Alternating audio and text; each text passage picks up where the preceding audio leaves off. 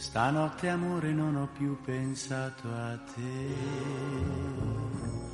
Ho aperto gli occhi per guardare intorno a me. E intorno a me girava il mondo come sempre. Gira il mondo, gira nello spazio senza fine con gli amori appena nati, con gli amori già finiti, con la gioia e col dolore della gente come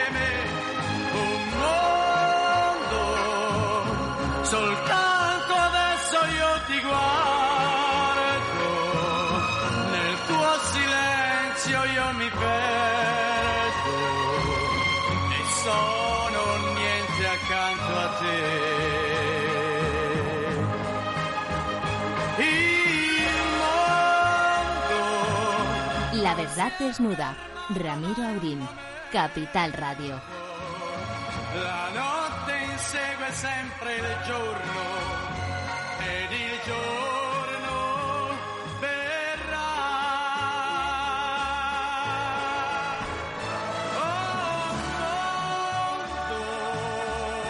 Oh, Amigas, amigos, así es. Estos días es difícil pensar en lo nuestro, pensar en los afectos o pensar en, en esas cosas que nos gusta pensar cotidianamente, no que nos gusta, que es en lo que pensamos cotidianamente, en, en la gente que tenemos cerca, en, en los que queremos. Están pasando tantas cosas que se nos va la cabeza a ese mundo que no ha fermato de girar en ni un momento y que realmente no se sabe qué va a pasar con él.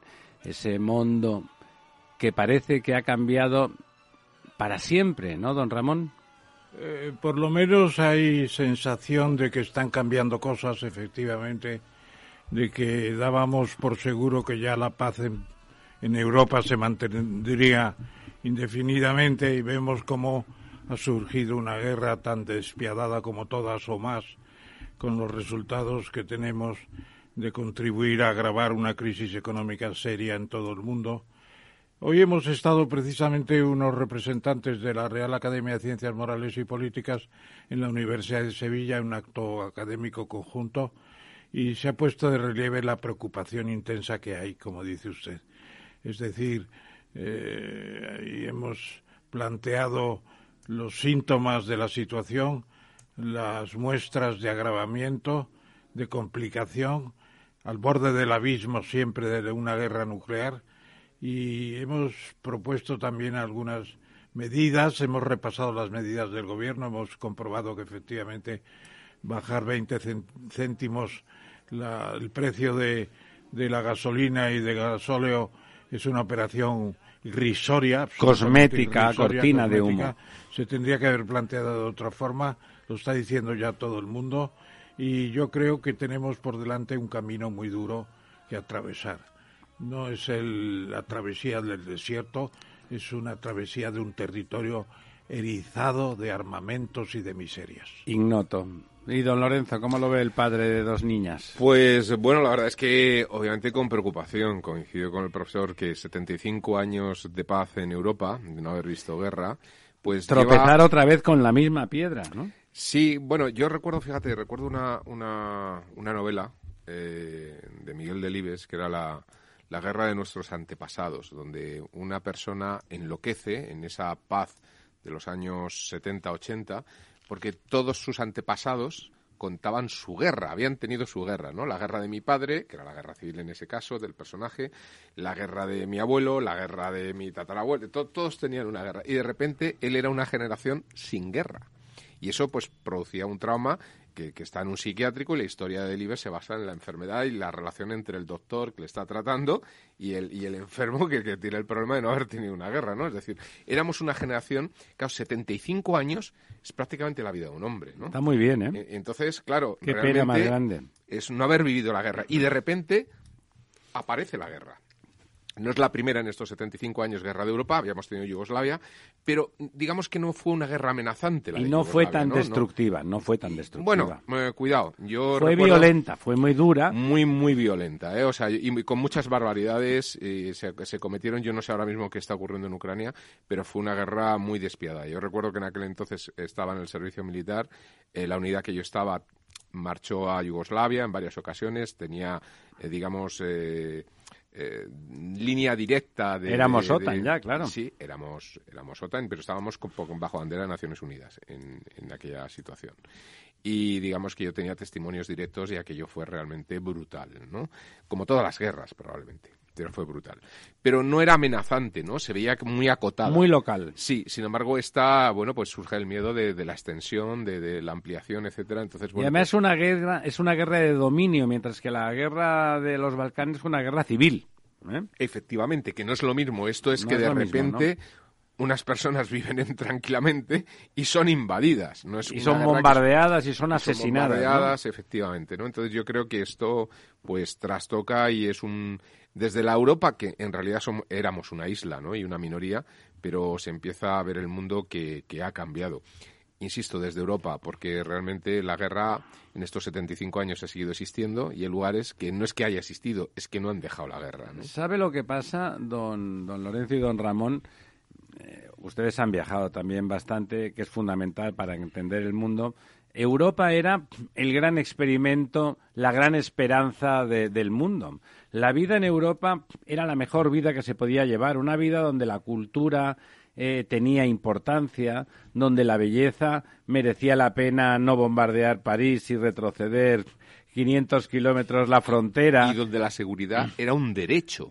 No, y era un hecho, fíjese, No, era un pero derecho, y era un hecho. Era un derecho adquirido y, por- desde el hecho, ¿no? Es decir, y esto es lo que se empieza a cuestionar, efectivamente, ¿no? Donde, donde el equilibrio, ese equilibrio entre el marxismo y el liberalismo, que había sido unos gobiernos razonablemente socialdemócratas en general y razonablemente liberales en, en su conjunto, con sus vaivenes y con sus ondas eh, arriba y abajo, bueno, era el ejemplo, era lo que todo el mundo aspiraba en el resto del mundo, todo el mundo miraba a Europa, los americanos, los estadounidenses, perdón, menos, ¿eh? menos, a pesar de que los desequilibrios allí también eran más notables que en nuestra casa, pero en el resto del mundo el horizonte era Europa. Europa era un sitio donde uno tenía seguridad, donde uno tenía sanidad, donde la educación era importante, donde el respeto a los demás era un valor, era un valor, y donde de- del dolor de la última guerra habíamos aprendido a estar muchas décadas en paz. Y donde, como decía don Ramón, la, la posibilidad de volver atrás era de una barbarie de tal tamaño que inmediatamente se daban dos pasos atrás, ¿verdad? Sí, completamente.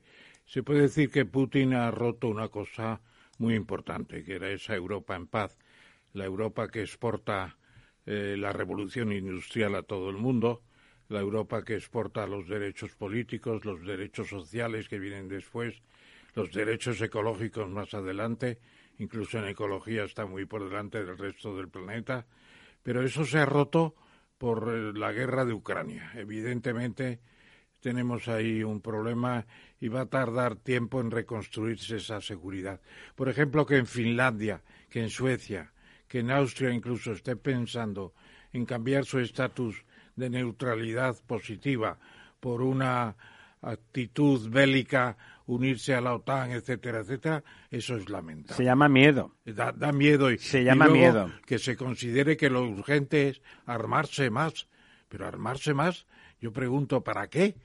¿Para qué? Bueno, Pues, para defenderse de alguien como Putin. Claro, es la vieja, el, vie- la vieja, el viejo mantra de si vis pacem para bellum, si quieres La paz prepara la prepárate para la guerra, que es un, es un, un lema, digamos, muy de Clausewitz, podría decirse, la guerra es la continuación de la política por otros medios, pero eso hay que rechazarlo. No. La guerra es la destrucción. Es cierto, don Ramón, y lo habíamos rechazado. O sea, es que lo importante es decir, Europa había rechazado ese planteamiento.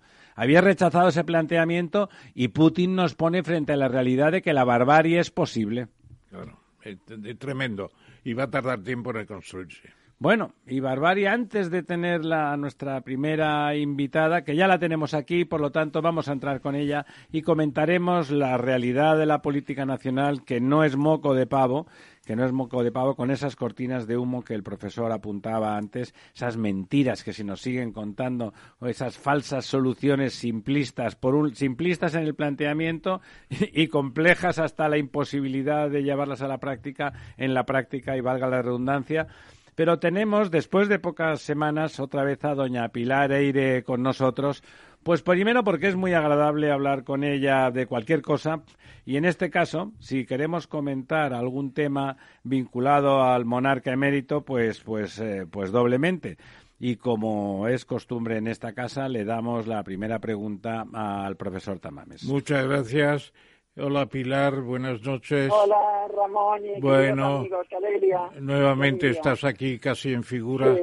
en la mesa redonda de la verdad desnuda. A ver si te vienes a Madrid, te vienes a la mesa y nos lo pasamos en grande. Bueno, Va, sí, me encantaría, de verdad, y luego tomar una copa juntos. Efectivamente, en cuanto vengas, aquí estás invitada. tú tienes gran experiencia del tema, has escrito un libro sobre el rey, conoces sus, mm, sus aspectos más oscuros y más problemáticos. eh, Nunca has faltado ni a la verdad ni al respeto, las dos cosas. Y por eso te preguntamos eh, el impacto que puede tener el hecho de que la justicia británica en estos momentos considere que el rey emérito no estaba inviolable después de terminar como rey y que hay que tener en cuenta las, las reivindicaciones, por llamarlas de alguna forma, de la señora Larsen, eh, concretamente de doña, ¿cómo se llama? Corina. Corina, Corina. Corina, que dice que Corina recibió amenazas y que recibió acosos del propio emérito en su momento. Y claro que ahora la justicia británica, por llamarla de alguna forma, tenga que intervenir también, es un problema muy serio. El rey emérito en estas circunstancias no puede volver a España seguramente, ¿no? Hombre, a ver, eh, la verdad es que la situación es bastante grave. Nosotros nos reímos, hablamos de la mujer despechada, eh, nos decimos que esto, bueno, que, eh, que no tiene ninguna importancia, pero el rey es consciente porque Juan Carlos no es nada tonto, que por mucho que la gente diga que no lo es en absoluto, desde, está en la estrategia política y en la vida política desde que tiene 10 años, desde que era una pelota entre Franco y su padre y sabe perfectamente eh, pues navegar en estas aguas tan procelosas. Y él es consciente de que esto que ha pasado es, gravísimo, esto que pasó ayer, bueno, que pasó primero la semana pasada y ayer, y está muy preocupado. ¿eh? Esta es la primera vez que se le ve preocupado realmente a lo largo de todos estos años. Y yo creo, mira, a ver, eh, eh, para, para intentar saber leer un poco su mente, yo creo que lo que ha hecho el rey es un poco una, una chiquillada. El rey no, no ha tenido infancia y creo que en sus últimos años eh, todo, toda esa infancia que no ha tenido ha aflorado un poco estos últimos años y ha tenido un comportamiento muy inmaduro porque realmente eh, él tuvo esta relación tan seria, estaba locamente enamorado de Corina. eh, a mí me han contado personas que estaban delante de ellos, que han estado con ellos en, en cenas o que han estado con ellos en cacerías o que han estado con ellos en, en circunstancias así pues, semioficiales y me han dicho la, absolutamente la, actitud absolutamente sometida que don Juan Carlos a Corina, que es una mujer espectacular, guapísima, alta, mm, eh, con una eh, muy elegante, con una red de contactos impresionante, una cosmopolita, una ciudadana del mundo, que tiene todas las cualidades realmente para atraer una- a un hombre como don Juan Carlos. Entonces ella, eh, bueno, él, él puso prácticamente su reino a sus pies, quiero decir que, eh, que se quiso incluso divorciar de Sofía y le propuso que se casaran, o sea, que se- divorciarse de Sofía y que ella fuera una especie de, pues de mujer morganática o de amante oficial o algo así, un poco lo que fue Camila de Carlos durante muchos años, ¿no? Y fue ella, de hecho, la que se negó, fue ella la que dejó al rey. Fue Entonces, ella, la, fue ella que- la que le dejó al rey y Sí, no sí, quiso esa situación. Ella fue la que dejó al rey porque el rey fue infiel, o sea, el rey ya tenía en esa época pues cuando le fue infiel, creo que tenía 80 años, 79, sí, 79 años, y se fue con otra mujer, con otra señora de Valencia, con una señora muy elegante, muy guapa. Ella se enteró y entonces dijo que no quería saber nada más de él. Entonces eh, fue cuando él eh, pues, recurrió a terceros a terceras personas, intentó volver con ella, le ofreció dinero, le ofreció todo, ella no quiso y entonces él, según explica ella, él eh, entonces cogió una especie de rabieta, por decirlo de alguna manera, y fue cuando empezó a llamar a toda la gente y a intentar injuriarla. Y es que llamó hasta Putin, llamó a Putin y le dijo, oye, cuidado con la princesa porque me ha robado 75 millones de, euros. O sea, es decir, ella empezó a cortarle todos los contactos, llamó a Fanjul, llamó a, dirigentes alemanes, llamó a, todos los países árabes, llamó a toda la gente con la que ella trabajaba, precisamente es lo que ella le en su, en su demanda, en su escrito, precisamente para difamarla e injuriarla. Y nos va a costar muy caro este dinero porque ella está calculando eh, el dinero que ha dejado de, ganar por culpa de estas llamadas del rey. Entonces, ¿esto cómo se puede cuantificar? Bueno, vosotros sabéis más que yo. No se puede cuantificar esto. Por tanto, puedes decir 100 millones de dólares, de euros, como...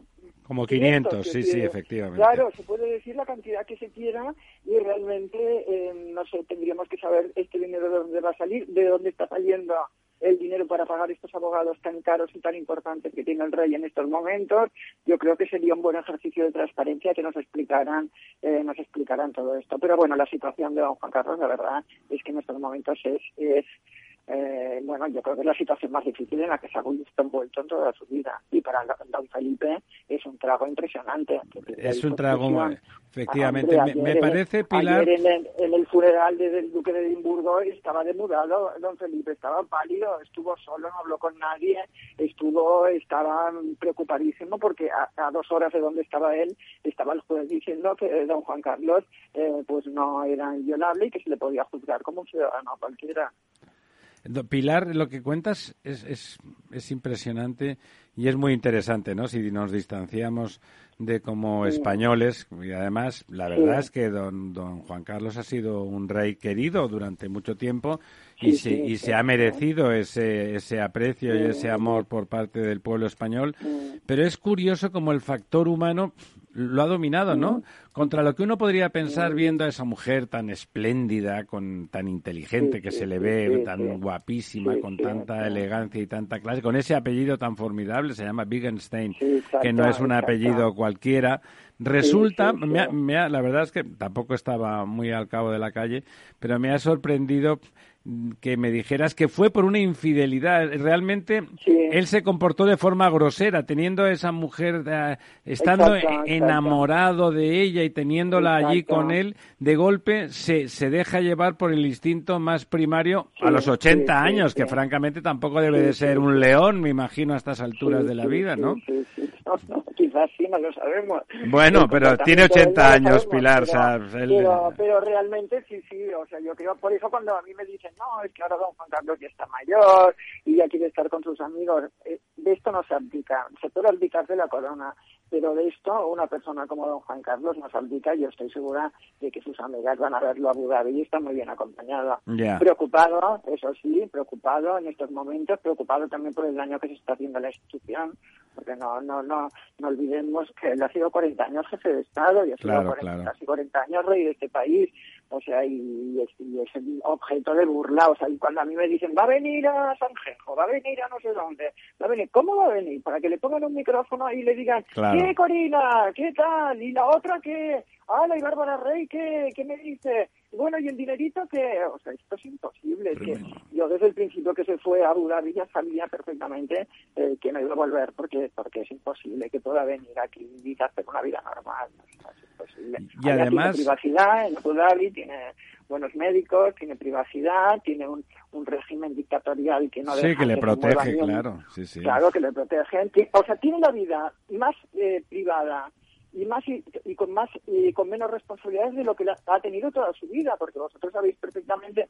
conocéis la historia igual que yo y sabéis que él vino a los 10 años. Sí, sí. a los 10 años cuando sus amiguitos estaban jugando él estaba recibiendo es que eso eso que has dicho Pilar me parece muy muy interesante y muy, muy, fino como análisis psicológico. Él no tuvo infancia siendo viviendo en una jaula de, de, oro sin duda no tuvo ninguna infancia no La gente que conoces, que sí que no ha tenido infancia, adolece, tiene, tiene una herida emocional siempre por dentro. Exacto, exacto. Y en algún momento sale eso que hubiera tenido que vivir cuando era niño, lo vivido. Y mira, yo he geografiado a los dos, a, don Juan Carlos y a Franco.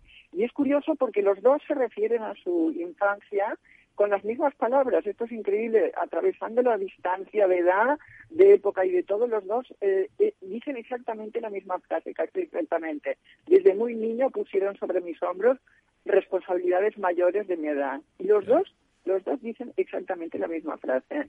Y a mí me ha hecho mm, eh, o sea, me ha explicado, esto me explica muchas cosas de los dos personajes, bueno, en este caso de don Juan Carlos, eh, que realmente no ha podido vivir eh, esa vida privada que hemos tenido todos y la está viviendo ahora en estos momentos en Abu Dhabi. Por eso a mí cuando me dicen está mal, está triste, quiere volver, yo siempre pienso, no, es que está viviendo la vida que no ha vivido nunca. Totalmente. Una vida sin responsabilidades, absolutamente libre, eh, con privacidad, cosa que no ha tenido desde hace muchos nunca, años. No ha tenido nunca, nunca, ¿no? nunca.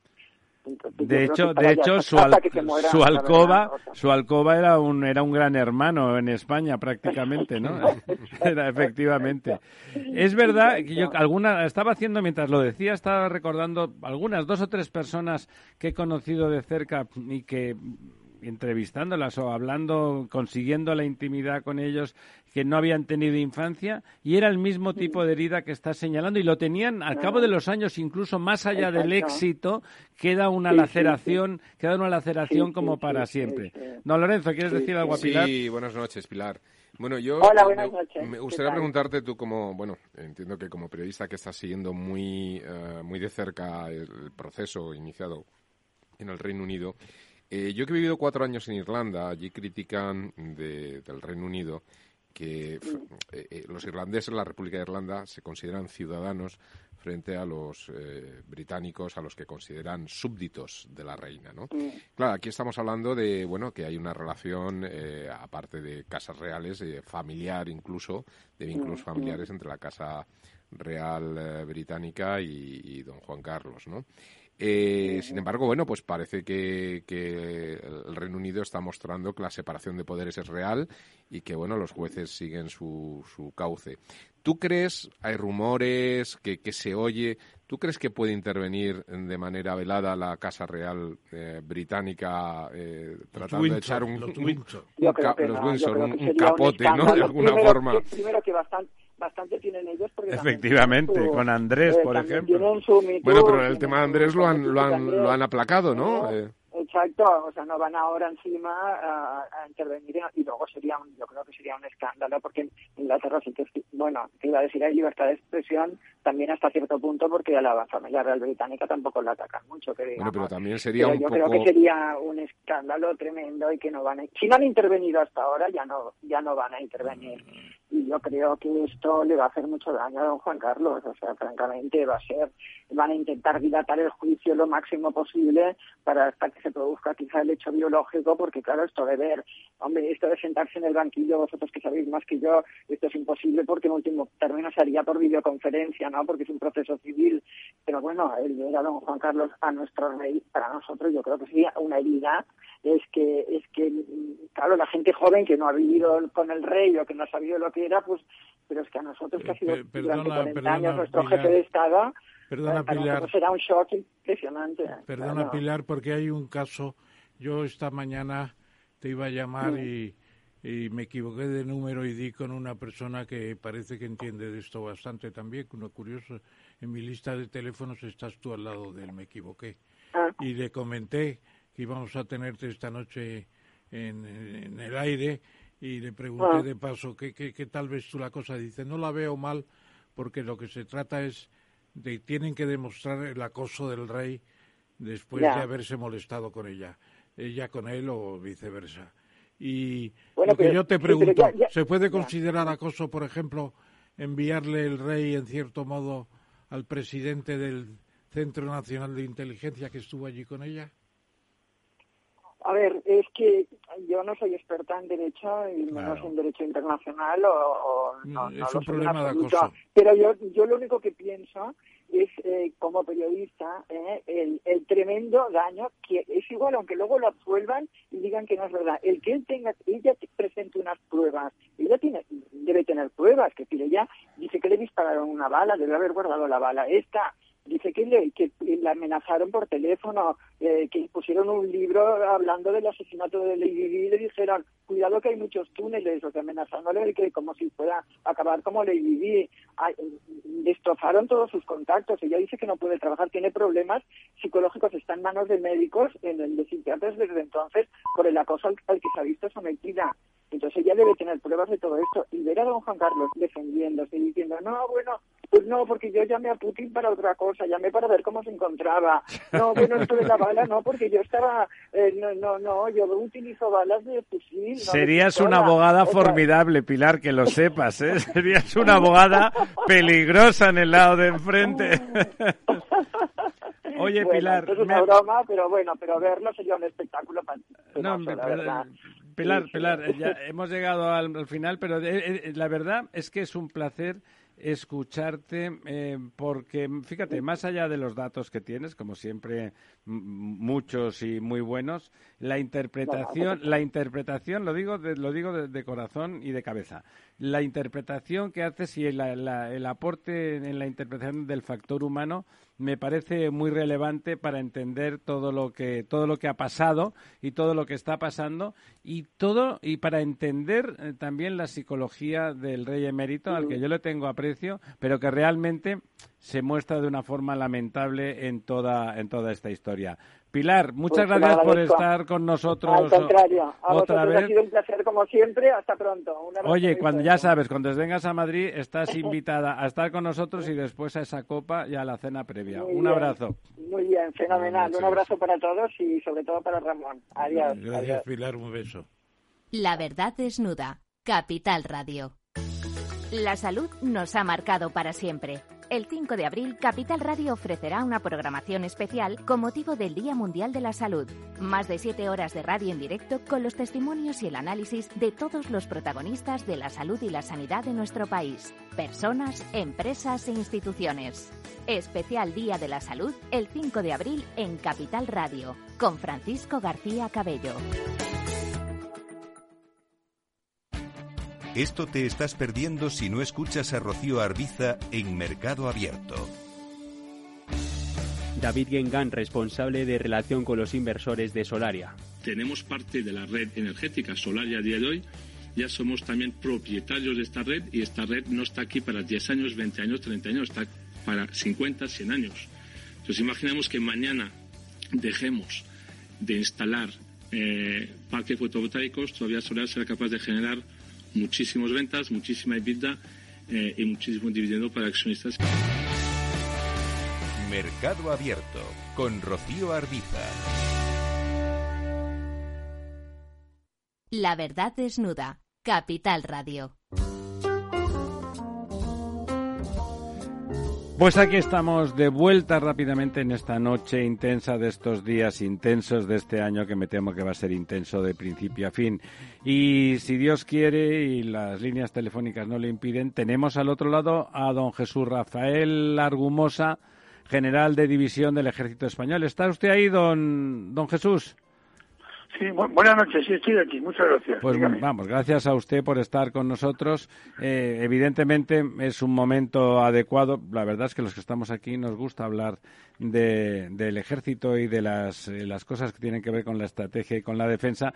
En estos días mm, necesitamos de, de, esos, eh, de ese expertise para interpretar, entender todo lo que está pasando en esa invasión, en esa guerra de agresión y las consecuencias que potencialmente podrían tener para el resto del, continente, para la Unión Europea y para nuestro país eh, en particular. Pero, como siempre, eh, a los invitados le damos la primera pregunta al profesor don Ramón Tamames. Muchas gracias, eh, don Jesús Rafael, por su incorporación a esta mesa redonda de la verdad desnuda y que sepa usted y que sepan los oyentes, lo recuerden, que tenemos asesores militares de primera, como el almirante Tafalla, Luis Alejandre, eh, que nos estará escuchando desde Menorca seguramente, y usted que se incorpora hoy, querido general Argumosa.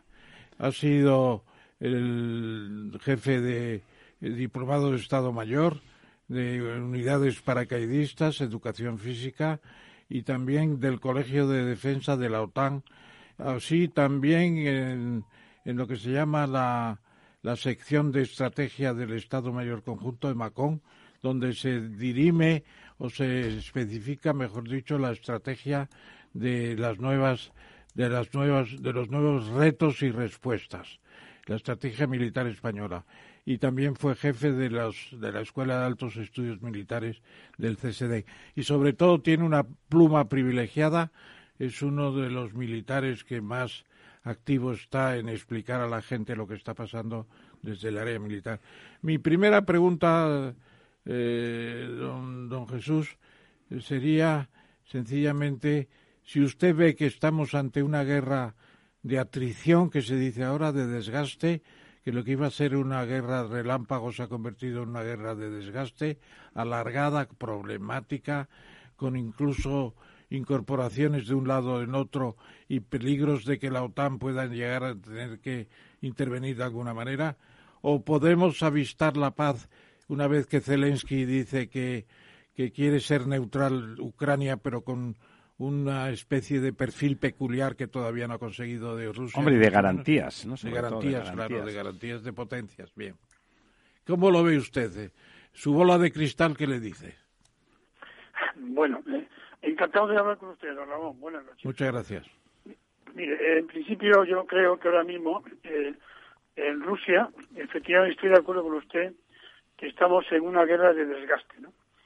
Eh, uno de los problemas que, que aparecen en esta guerra de desgaste, después de esa guerra relámpago que quiso conseguir Rusia y no, no lo ha alcanzado, es la, nos trae una pregunta de quién se acaba primero, o quién se desgasta primero, o, o la resistencia ucraniana del gran soldado ucraniano, del valeroso soldado que está defendiendo a toda costa su vida, su familia, su tierra, y la, y la posibilidad o hasta dónde alcanza el gasto o la economía de Rusia para aguantar estos 150 o 180 mil soldados rusos eh, empeñados en esta ofensiva, en esta invasión eh, en Ucrania, ¿no?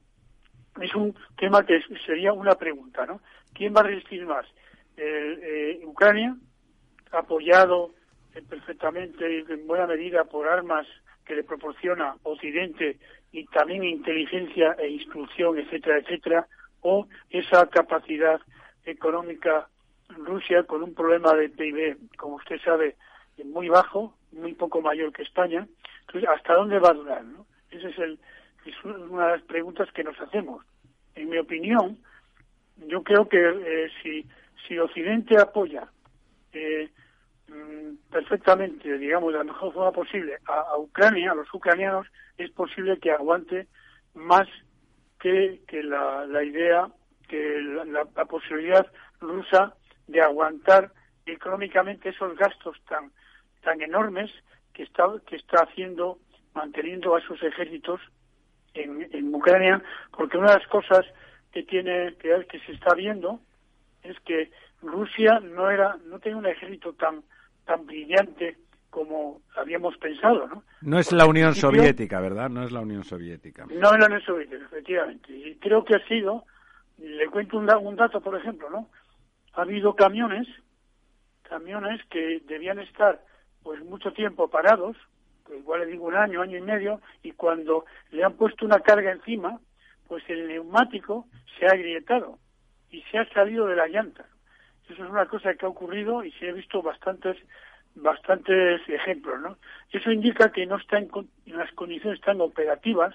En el arte operacional, usted tiene que pensar que el material debe estar en condiciones de ser empleado en cualquier momento, ¿no? Pues en este momento no lo ha conseguido, con independencia de otros errores que ya que haya podido ocurrir en el caso de cómo ha planteado la maniobra, ¿no? Pero en líneas generales, yo creo que ahora mismo ese, eso que ha dicho Zelensky de que da de que es posible, que él dice que puede dar la neutralidad siempre, perdón, hay que decirlo siempre, que el pueblo ucraniano vote que está de acuerdo con eso, que está de acuerdo con la neutralidad, y siempre, como ha dicho alguien hace poco, que alguien le garantice que Ucrania va a estar segura en todo momento y, su territorio va a ser íntegro, eso es un problema que estaba discutiendo, ¿no? Entonces, ¿dónde está, el, digamos, el, resultado final? Pues yo creo que en este momento eh, Putin no lo está pasando bien. Esa, eso que ha dicho ayer, de que ya no va a atacar, tampoco le creo mucho, porque esto es una persona que no habla siempre con la verdad, como todos sabemos. De hecho, no, habla nunca con la verdad, ¿no? Exactamente, sí. No voy a atacar, no voy a atacar. Mire usted, yo estaba hablando con, con gente rusa cerca, cercana a su, a su, em, a su embajada, aquí en España, le hemos preguntado varias veces si hablaba, decía, no, no, no vamos a atacar, no vamos a atacar. Y le preguntamos, ¿usted habla personalmente o en nombre del Estado de Rusia? No, no, no, yo hablo en nombre de Rusia en todo momento. En fin, quiero decirle que la, la gran mentira nos está, nos está acompañando, pues, pues no sé, tres o cuatro meses, ¿no? Entonces, en ese sentido, eh, ahora, ahora dice que va, a, que va a cambiar, que va a dejar el norte, eh, Kiev y Kharkov y se va a dedicar a eh, consolidar el Donbass. Pues no lo sé, no tengo las ideas claras, ¿no?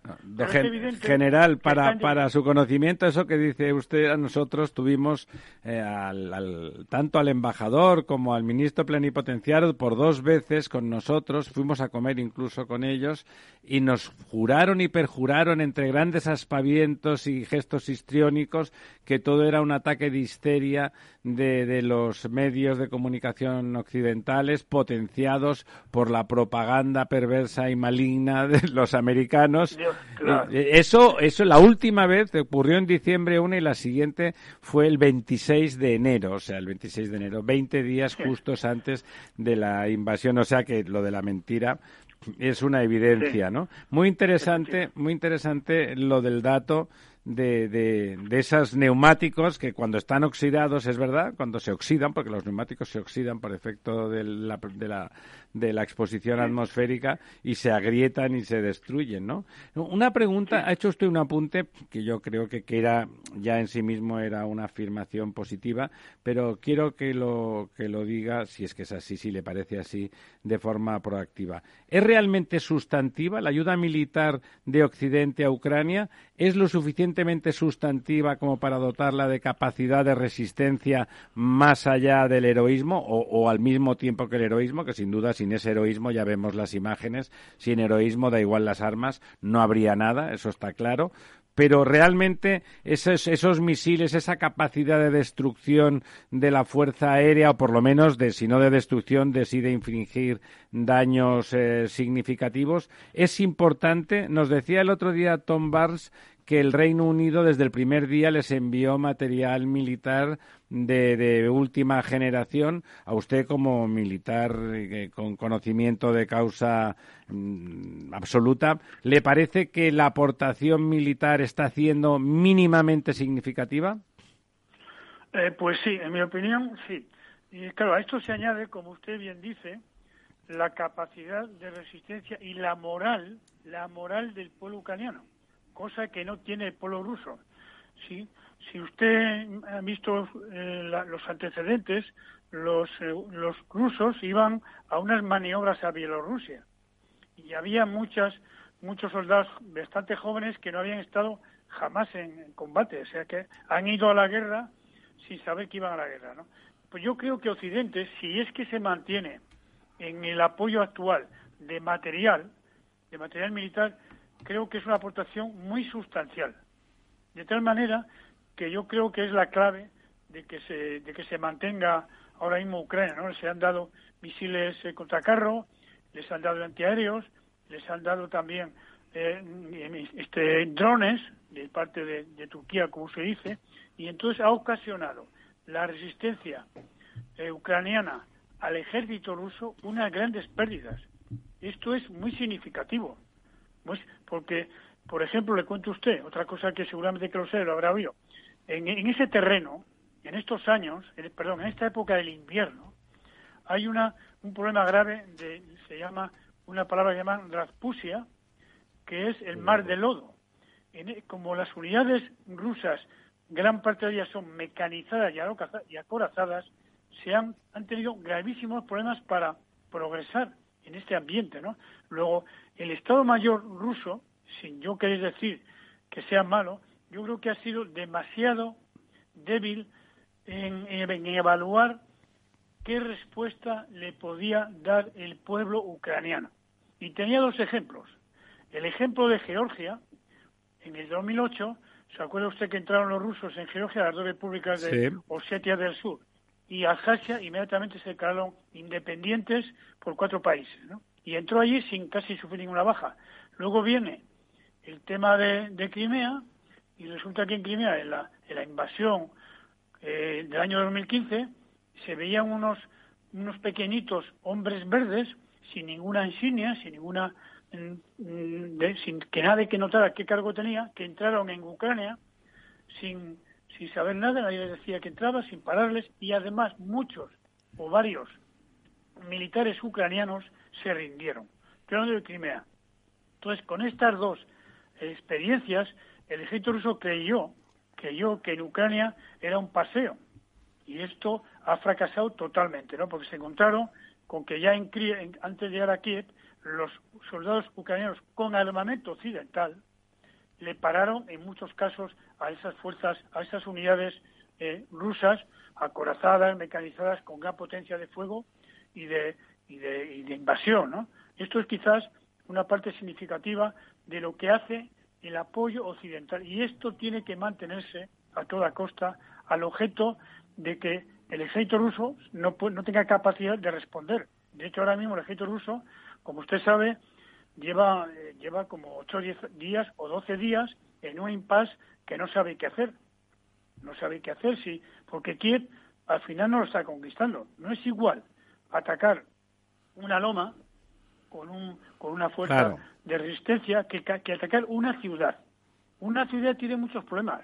Por ejemplo, usted entra en la ciudad y ¿quién conoce la ciudad? El que vive en la ciudad. Entonces le espera a usted en un cruce, en una calle, en una, en una trinchera y le, y, le, da. Y entonces es un problema muy grave para un ejército regular, entrar en una ciudad porque es muy complicado y es muy peligroso, porque el que está defendiendo la ciudad, ese, como antes le decía, defiende su vida, su familia, su tierra, eh, tiene una idiosincrasia especial de Ucrania. Ellos, eh, eh, este Putin se creyó, no sé si esto lo ha oído, que Ucrania no era un país. Claro, claro. Quiere destrozarlo. Ese es el tema que... Bueno, ya decía Sun Tzu en, su libro de la guerra, que seguro que usted conoce mejor que yo, pero que, yo me interesé por él en su momento, dice que de lo peor que le puede pasar a un ejército es subestimar al enemigo, ¿no? Claro. Lo peor que puedes hacer es subestimar al enemigo, me temo que en este caso ha sido así. Don Lorenzo. Hola, muy buenas noches, mi general. Eh, yo la verdad es que tendría muchísimas preguntas, muchísimas preguntas que hacerle, pero siguiendo un poco con el hilo de la conversación, eh, a mí hay un tema que desde el principio me ha llamado la atención en cuanto un poco a la estrategia y al movimiento militar que ha hecho Rusia en Ucrania, ¿no? al menos en los papeles, oficialmente antes del inicio de esta guerra, Rusia era un país que gastaba unos 65.000 millones de dólares en, en su ejército. esto es para poner una escala, aproximadamente unas seis veces y media, casi siete veces lo que gasta el ejército español.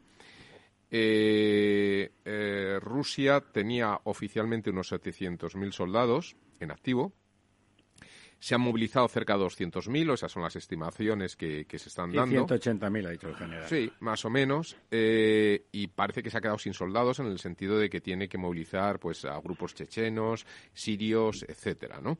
Luego, otra de las cosas que me llama muchísimo la atención es que eh, da la sensación, por lo que se ve en las fotografías, en los vídeos, etcétera, que Rusia está haciendo la guerra con material de desecho. Es decir, no se han visto los T-14, no se han visto los T-90, todo lo que se ven son T-72, tanques antiguos, eh, que no tienen los mismos, eh, digamos, eh, rendimientos. los helicópteros que yo he podido ver no están los más modernos los K-52, son los 1000 MI-24 estos eh, que, datan de los años 70. Parece como que ha hecho una invasión con la chatarra heredada de la, de la Unión Soviética. La guerra del Vietnam, parece. Con lo que estaba vendiendo últimamente de su tecnología, etcétera. Salvo los Iskander o los Kalif, que se han visto alguno, pero tampoco eh, parece que sea la base del ataque que se basa en la artillería tradicional autopropulsada y cohetes, ¿no? Eh, quiero decir, esto no podría ser que estuviera de alguna forma planificado, es decir, eh, no cabe la posibilidad de que al final podría teóricamente movilizar unidades más modernas, más tecnología, etcétera, ¿no? Y salvo, insisto, para ataques muy quirúrgicos donde ha utilizado misiles de más tecnología como los, los Calibs, no, no parece, o el, último caso del hipersónico este que, parece que, ha ensayado, no da la sensación de que, de que esto se esté, se esté eh, empleando, ¿no? Esa es una pregunta. Y ya la segunda, eh, en función de lo que me responda mi general, eh, se está debatiendo en el, en, el, en el entorno y en el mundo militar que quizá las unidades acorazadas son elementos de guerra del pasado eh, por su vulnerabilidad? Esas son las dos preguntas, ¿no? sí, sí, sí. Bueno, mire, respecto a la, primera, eh, hay una sorpresa y una eh, entre el mundo occidental de cómo es posible que un país como Rusia, que tiene que en muchos aspectos de militares tiene una alta tecnología, como está dicho, el TS-22 es antiguo, y, y, además tiene unos, ese misil supersónico que quizá que también le hemos oído. ¿Cómo es posible que teniendo una alta tecnología y en teoría una buena preparación operativa, al final ha fracasado? ¿Por qué ha sido, no? ¿Por qué ha sido ese? Nos preguntamos, ¿cómo es posible que un ejército, en uno de los más poderosos del mundo, ante un, ante un país con un ejército pequeño, prácticamente actuando en guerra de guerrillas y emboscadas, eh, está perdiendo? ¿Cuál, es la pregunta final? ¿no? Pues hay, yo creo que hay varias respuestas. Una de ellas, efectivamente, que quizás se confiaba el mando ruso de que iba a ser un paseo. Pero no solamente eso, el planteamiento de la maniobra, o si quiere usted, de la maniobra operacional o estratégica operacional, ha sido un poco digamos, también sorprendente en el caso de los ataques, ¿no? Había cuatro grandes ejes de ataque. Planteó, claro, todo esto suponiendo cómo están las cosas. No sé si me explico, me explico, ¿no? Mm. Estamos analizando una serie de hechos por, por los cuales se han, se han efectuado estos, estos ataques, ¿no? Uno va por Kiev, llega de Bielorrusia a Kiev. Otro va por Kharkov, que a, a apoyaba la toma de Kiev. Otro va por el Donbass, y otro va Mariupol hacia, hacia Crimea. Es muy raro que estos cuatro ataques, por ejemplo, el que va a Kiev y el que va a Kharkov, tiene casi 500 kilómetros de distancia. ¿Cómo es posible que se, cómo es posible apoyar a estos grandes ejes, a las unidades que combaten, a las unidades de combate, apoyadas logísticamente con tanta con tanta distancia de los de los ejes, no es muy complicado. Logísticamente es complicadísimo, claro. Claro, y además le cuento más. Usted sabe que está la hay una no sé si lo he dicho, el, mar de lodo, ¿no? Que contaba que comentábamos. Esto le ha impedido moverse a las unidades mecanizadas y acorazadas debidamente. Y también estoy de acuerdo con usted. Tenemos la, la mala costumbre de hacer una guerra con la experiencia del pasado y aquí lo que ha hecho Rusia, sobre todo con ese empleo de unidades mecanizadas y acorazadas, repetir la tradición rusa. Una oleada, otra oleada, más, más carros, pero claro, se ha visto que ha habido un problema muy grave en la progresión. Usted ha visto, por ejemplo, un, una, un cordón largo, logístico, de casi, casi contaban no sé cuántos kilómetros. 60, 60. kilómetros. Eso, eso, es algo inadmisible. Claro, eso es muy vulnerable, claro y ha estado operado muchos días. ¿eh? Eso es una cosa que no que no hace ningún ejército. O sea, ningún ejército se mete por un eje con una longitud de 60 kilómetros de, cadena logística. Eso es un, absurdo. Entonces, ¿qué, ¿qué, es lo que ha pasado? Ha habido fallos de planeamiento, ha habido también un fallo de inteligencia, y, para mí ha sido muy importante no haber evaluado, como antes me decía Ramón, el tema, lo que dijo Sun Tzu, ¿no? Usted, si no evalúa al enemigo en su contexto, va muy mal. Tiene que saber quién es el enemigo, analizarle bien y saber cómo le va a responder. Y así usted tiene la forma de contestarle y de superarle, ¿no? Esto creo que ha sido una vulnerabilidad de la inteligencia rusa. Y, mi, general, yo, eh, yo le quería plantear, perdone, le quería plantear también el tema de que nosotros tenemos el recuerdo del ejército soviético, de la resistencia y la victoria luego en Stalingrado, la batalla de Kursk el año 43, que era la gran ofensiva que tenía preparada Hitler y que la destrozaron. Tenemos el recuerdo de un general Zhukov en la Guerra Mundial, la Segunda Guerra Mundial, o de Kutuzov en los tiempos de Napoleón. Y precisamente, ¿dónde está el ministro de Defensa? ¿Dónde para el ministro de Defensa? No se le ve hace cuatro meses por allí. ¿Dónde está? Bueno, salió en la televisión antes de ayer, El otro día, sí, pero... Ya, ya se ha recuperado que tenía asma. Sí, sí, no, salió el otro día, ¿verdad, general? El otro día salió... Sí, sí, bueno, eh, salió él y salió el jefe del Estado Mayor ruso, que es en Gerasimov. Pero da la impresión, claro, yo estamos haciendo un poco eh, una, un análisis sin tener datos, datos Política ¿eh? ficción, sí.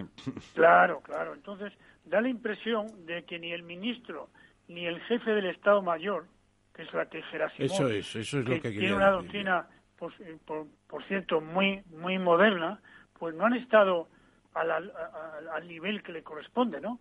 ¿Cómo es posible que quién ha planeado esa esa maniobra tan enorme con estos fracasos iniciales? Pues no está claro, ¿no? Parece ser que han estado un poco olvidados y ha sido posiblemente, digo posiblemente, ¿eh? con todas las, las consecuencias, ha sido Putin el que ha el que ha presionado para hacer estas cosas, ¿no? Porque no es normal que hayan estado preparando esa maniobra varios meses. O que están hablando desde noviembre, diciembre, enero, hasta el 24 de, de febrero. ¿Cómo es posible que una maniobra de este, de este envite, de esta capacidad de tantos, el teatro de operaciones, yo le digo a usted que tiene 600.000 kilómetros cuadrados de Ucrania. Échele usted que también entre el teatro de operaciones otros, no sé, eh, 300.000 de la época entre Rusia y Bielorrusia.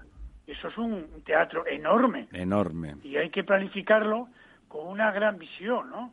Del objetivo final. Y muy, muy coordinado, las maniobras estrechamente unidas, conseguir objetivos paso a paso, apoyarse unos a otros. Esto no se ha visto. Parece ser que el eje de Donbass va a su aire. El que más ha conseguido es el del sur, el de Mariupol, que ha, que ha llegado hasta hasta, hasta Crimea, ¿no? Pero los otros tres se han quedado parados. Ah, pues, ahí, ahí general, en Mariupol, justamente parece, comentan que son unidades más profesionalizadas, son menos de reemplazo, son la infantería de marina, que son como, bueno, unos soldados, pues eso, mucho más profesionales y mucho más capaces, y el objetivo es mucho más pequeño, porque Mariupol es una ciudad relativamente pequeña, no es pequeña, pero no es ni Kiev, ni Kharkov, ni nada por el, estilo, ¿no? son 400 kilómetros. Sí, tiene 400.000 habitantes, pero son 400.000, ¿no? Eso es, sí, por ahí. ser de un millón y pico y Kiev unos cuatro, sí, efectivamente. Pero también es verdad, eh, efectivamente son buenos combatientes, pero está ahí está un batallón que se llama el Azov, no sé si lo ha oído usted, sí. de una serie de, ucranianos que han defendido eso con dientes, vamos, han hecho trincheras en la ciudad, ¿eh? trincheras han cavado y han esperado a por dónde venía el, enemigo y claro, la, la, diferencia yo creo que es mucho es la moral, ¿eh? La, ¿cómo le digo a usted? La, el apoyo que ha tenido de su presidente, totalmente. El, sentido de la ¿Quién guerra. apoyaba a los rusos? Claro. ¿Quién era? Se han muerto cuatro o cinco generales que han tenido que ir adelante al frente para animar a sus soldados. ¿Por qué han muerto cinco o seis generales? ¿Cómo es posible que el general se adelante al frente?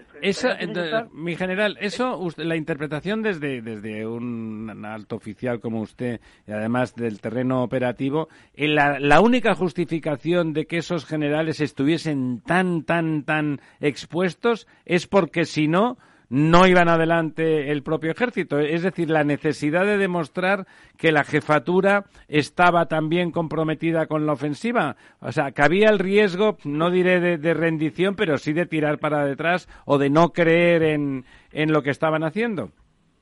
Mire, eso, eso ya los viejos militares casi con toda seguridad. Esa idea, porque el ejército ruso nunca ha tenido un motivo eh, fuerte de ataque a, de atacar a, Ucrania. Es que no sabían a qué iban. Ya le digo a usted que en, y en Rusia está tan cerrado, está, tan opaco en la información que solamente reciben noticias de que están progresando en una serie de sitios. Mentira, y que no están en la guerra, que están en una operación militar especial. Es el nombre que le dio Putin. Eufemismo. Pero es cierto que yo creo que a los soldados rusos les ha faltado mucha motivación. Y la única forma de dársela, pues que el, mando de ejemplo, claro, de ejemplo. No, no sé cuántos habrán muerto también a nivel de, de coroneles o tenientes coroneles, no se sabe, porque no tenemos noticias, ¿no? Claro, si generales han muerto seis, oficiales, altos oficiales habrán muerto un montón, claro, ¿no? Una, proporción importante, claro, eso es así, eso no, no se sabe, no tenemos noticias, ¿no? Entonces, una de las cosas que más necesita el soldado es el apoyo de su mando, que esté con él, y que le dé ejemplo y que le diga, usted hace esto por esta cosa y por otra, porque está defendiendo a su país. ¿Qué le habrán dicho al, al, soldado ruso? ¿Que está defendiendo qué? Claro, claro. Que ataca a su hermano ucraniano, porque muchas veces ha repetido ah, Putin que los rusos y ucranianos eran hermanos. Están llenos de parientes entre ellos, realmente están llenos de parientes. Claro, y hay gente que vive en Rusia que es ucraniana y al revés. ¿Cómo es posible que usted se atreva ahora? Claro, ahora hay un odio en Ucrania hacia el ruso impresionante. Bueno, y se ha mencionado antes a ciertos equipos eh, que se presentaban como fuerzas amenazadoras, por ejemplo, los voluntarios sirios, los chechenos, que son una especie de SIC del ejército británico en el ejército ruso, que inspiran terror, y luego los equipos Wagner, los profesionales soviéticos mercenarios que están en, en África subsahariana en, estos momentos, ¿no? ¿Por qué no han aparecido ese triple ese triple movimiento que se anunció tanto?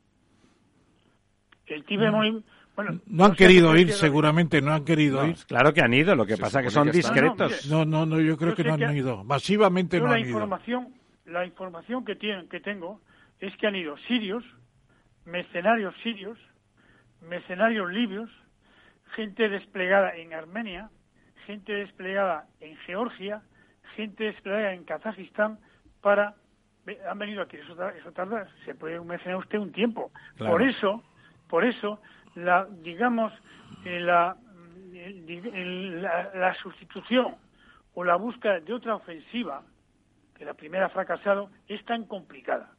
Porque ahora mismo eh, Putin tiene mucho miedo de que las madres rusas le digan que están muriendo sus hijos claro lo cual es verdad Claro, claro, que es verdad. Entonces quieren traer a toda gente de estos que han acostumbrado a estar en la guerra de Siria, en, guerra urbana, o los libios, estos mercenarios que andan por ahí, esa gente está acostumbrada a luchar y tiene experiencia de guerra. Y son veteranos, o sea que los no, tienen nada.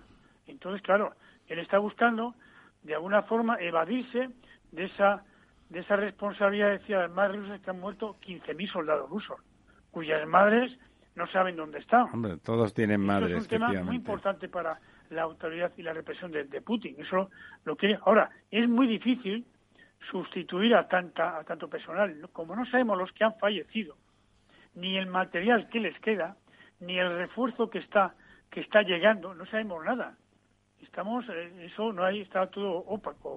don, Lorenzo, nuestro más militarizado de la mesa. general, eh, eh, hemos visto, o ha salido en prensa, que han, eh, bueno, ha habido ataques que han llegado a una distancia de unos 25 kilómetros de la frontera con Polonia. Eh, parece ser que los rusos a nivel aéreo están utilizando armas de baja precisión, no armas guiadas por láser, etcétera. Eh, ¿Qué riesgo existe real de que pueda caer un bombardeo en algún pueblo fronterizo, etcétera, que estuviera eh, al otro lado de la ¿Y qué consecuencias tendría? ¿Y qué consecuencias cree usted que, pueda tener que, bueno, pues mueran, no lo sé, 15, 20 personas en un pueblo frontera polaco? polaco? Bueno, en primer lugar, yo creo que no es fácil que un misil de este tipo tenga una un radio así de, de, fallo de, de más de, no sé, de un kilómetro, dos kilómetros como mucho, ¿no? Entonces no es fácil que tirando a una ciudad de, de, Ucrania, tal, como Leópolis y los que están por ahí cerca, pues el misil vaya a un, a un pueblo eh, occidental, ¿no? Polaco, sea polaco, o sea rumano, sea o lo que sea, Lo sí. que sí es cierto es que en el caso de que haya de que haya de que eso ocurra, ha habido varias declaraciones de Occidente y últimamente de Bush de que no se tocara en ningún territorio de la OTAN. ¿no? Eso es así, está así planteado.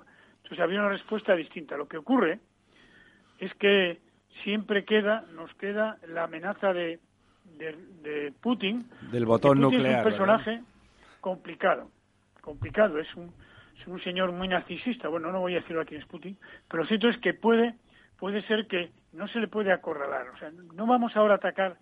Si llega, mi, mi opinión, ¿eh? muy particular, si hay un, un misil o una, una, una- un disparo de artillería que caiga en un pueblo de, de Polonia, por ejemplo, primero había que estudiar, la- no es igual reaccionar desde Occidente que desde Rusia.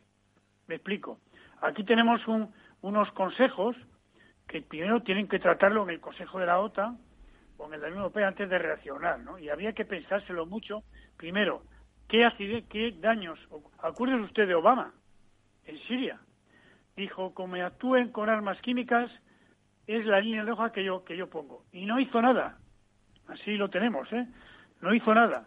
Luego, yo todavía no tengo claro cuál es la, cuál es la respuesta de, de Occidente. Primero tiene que analizarlo, qué tipo de daño ha ocurrido, en qué condiciones, si ha sido un error de cálculo, y luego buscaría la respuesta, ¿no? O sea, mi general, para acabar, me parece que de lo que estamos hablando ahora justamente es muy sustantivo, porque todos somos OTAN, pero unos más que otros, ¿verdad?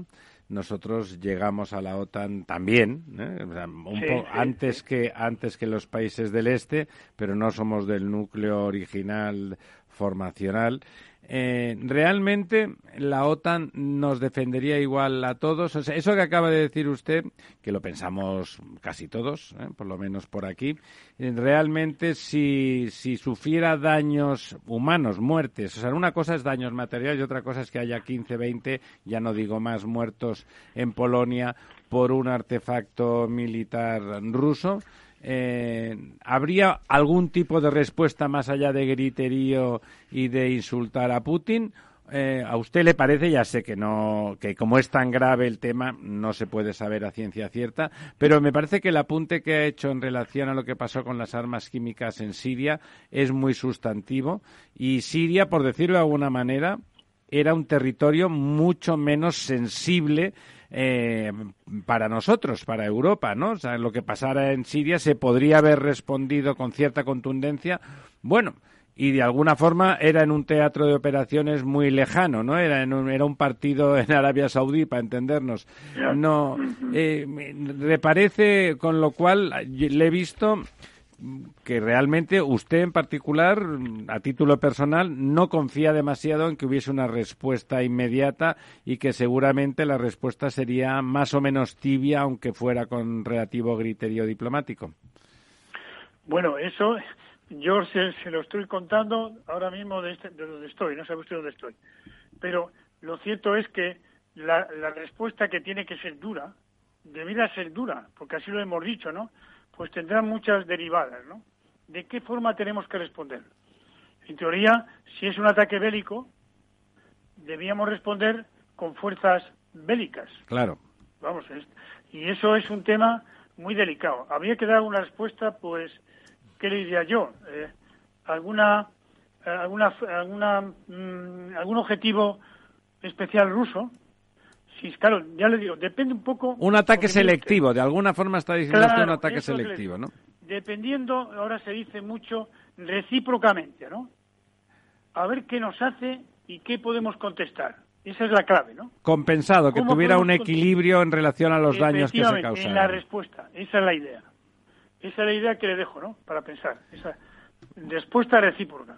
Muy bien, general. Ha sido fantástica, fantásticamente interesante y me parece que vamos a quedar de acuerdo con que don Ramón le vuelva a llamar porque, porque me parece que de todas las intervenciones y análisis militares que hemos tenido aquí, que han sido todos muy brillantes, el de usted nos ha dejado con ganas de seguir hablando tres cuartos de hora más.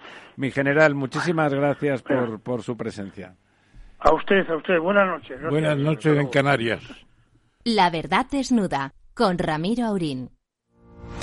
Los jueves de 3 a 3 y media en Capital Radio, Gestión del Talento, el escaparate de la formación para el empleo. Expertos formadores, agentes sociales y representantes de la Administración se dan cita en este espacio para impulsar el valor de la formación y el talento. Un espacio de Fundae, la Fundación Estatal de Formación para el Empleo, dirigido por José Joaquín Flechoso.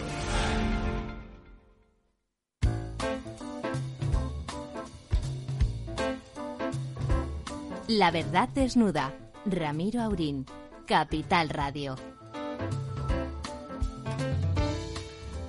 Pues aquí estamos de vuelta, de vuelta de un lugar del que nunca nos hemos ido y creo que ya tenemos al otro lado del teléfono a don Emilio Lamo de Espinosa.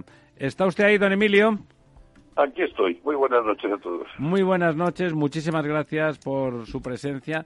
Habíamos comentado en esta mesa los tres habituales que teníamos que llamarle usted en alguna ocasión. Además, no se, no se lo digo retóricamente, es verdad que teníamos ahí en la lista. Pero bueno, al hilo de un libro, siempre que uno hace el esfuerzo eh, escribir un libro malo es un esfuerzo que siempre hay que reconocer, pero si encima el libro es bueno, entonces hay que felicitar muy efusivamente al autor, como es, eh, como es el caso. Quiero comentar pues antes, antes de darle la palabra a don Ramón para que haga, como siempre, la primera pregunta, quiero anunciar que está con nosotros nuestro amigo don Cristian Careaga, que, que, además es un buen conocedor de ese libro, podría estar aquí y ha estado, de hecho, en otras ocasiones por muchos motivos, siempre con una aportación formidable. En este caso, porque ha tenido, bueno, sin que nosotros se lo hayamos pedido, se había leído ese, el libro de don Emilio y, por lo tanto, está doblemente justificada su presencia hoy aquí. Bueno, pues efectivamente, Emilio, muchas gracias por incorporarte eh, a través de las ondas hercianas a esta, a esta mesa redonda que es la verdad desnuda. Eh, ya lo intentamos antes, efectivamente, posible ya hoy, y es muy interesante que estés por tu, también por tu devenir académico. Eh, precisamente eres pilarista en el Colegio del Pilar, eh, estudió en la Universidad Complutense, doctor en Sociología, catedrático médico de la Universidad Complutense también en estos momentos, y luego ha sido director general de universidades y con Alfredo Pérez Rubalcaba preparó la ley de reforma universitaria adaptando la Universidad Española a la democracia. Has estado al frente del Instituto Universitario Ortega y Gasset y sobre todo has estado dos veces eh, dirigiendo el Instituto Real Instituto Elcano, que es el más importante think tank español. De análisis estratégico, ¿no? Reconocido internacionalmente. Y luego estás en la Real Academia de Ciencias Morales y Políticas y en otros muchos sitios.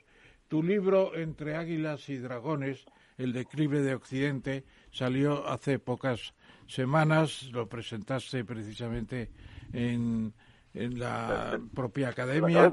Y la primera pregunta que te hacemos es la siguiente. Eh, Tú en el epílogo del libro hablas de una Europa desorientada, en el epílogo para españoles, que es un título muy muy de Madariaga, me parece, de Salvador de Madariaga. Orteguiano, Orteguiano, pues más, bibliográficamente yo creo que Madariaga tiene mucho que ver. Bueno, pues entonces la pregunta, Europa desorientada, decías en el libro, en el epílogo, epílogo ¿piensas que con este grave incidente inesperado de la guerra de Ucrania hemos encontrado una Europa más orientada, sin perjuicio de que esta pregunta la plantee también tu lector privilegiado, que es, como se ha dicho, Cristian Careaga. ¿Estamos pues, recuperando Europa el tono? A golpes, a golpes. A golpes. Bueno, siempre se ha dicho que Europa solo reacciona al borde del abismo, ¿no? En, en crisis, y efectivamente.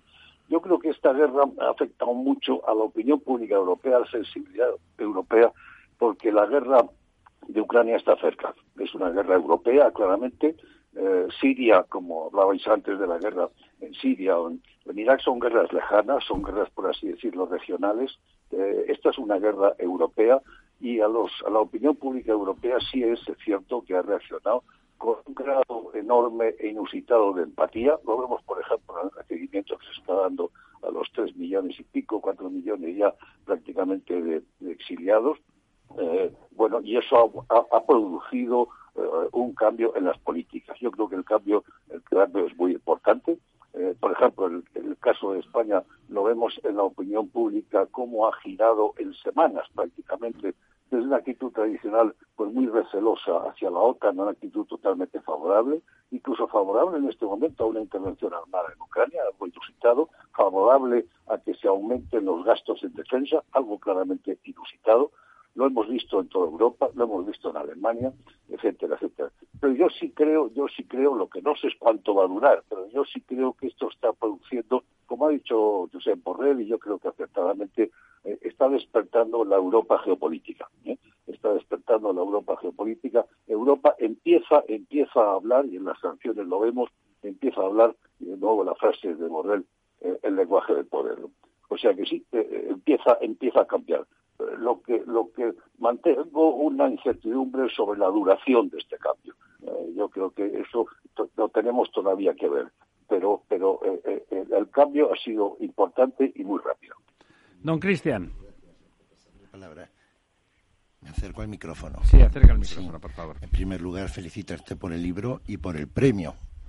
Pues muchas gracias. Que es un libro estupendo que he leído con, con ¿verdad? Me dio la satisfacción y he notado que había como tres áreas. Una, Europa en el mundo, otra, el cambio de ciclo que hay de, de poder hegemónico. Es decir, si más o menos los imperios duran 250, 300 años, ya llevamos un tiempo viendo la decadencia, no voy a decir de Occidente, pero también de Estados Unidos y el, la emergencia que viene de Asia eh, de los que llamas dragones, de los varios dragones que hay. ¿eh? Entonces, eh, lo, primero que se está viendo es que cada vez hay como algo más de confusión en los conflictos internacionales, que no está ocurriendo, va a decir, un, un cambio pacífico, tranquilo, sino que, por ejemplo, este de, Ucrania o alguno de los del mundo islámico, que han sido bastante violentos y fuertes, por no mencionar uno que también comentas de África, eh, a finales de, del siglo pasado, ¿no? En donde entran 16 países en, guerra, pero lo que pasa es que como no es tan, tan conocido, pues no habla, habla ya de, de Kigali y cosas por el estilo. Pero a mí lo que me llama la atención es que realmente debería haber un buen gobierno y sin embargo, teniendo tantas cabezas, tanta gente brillante, en vez de ir hacia la paz y buscar soluciones, no hay buen gobierno. Esa es un poco la, la, la, sensación que me da el escrito. Y no hay buen gobierno porque detrás, claro, están las armas, o está el oro, está el dólar, todas estas crisis que se están manejando en este momento. Yo creo que estamos en un momento realmente, por un lado, el declive de Occidente, pero que no es el de Europa necesariamente, sino, eh, como tú lo señalas, eh, no solo mío, sino también de, Estados Unidos y a otros países que apoyan a un modelo que a lo mejor no va a tener mucha continuidad eh, en, la, en los próximos 20 años o 25 años. ¿Tú qué opinas? Pues yo creo que durante 200 o 300 años la historia del mundo se ha escrito en Europa, claramente. Eso dejó de ser así como consecuencia de las dos guerras mundiales, fueron guerras civiles europeas. Después de la segunda, Europa quedó devastada, perdió, perdió los imperios, fue colonizada por dos potencias extraeuropeas.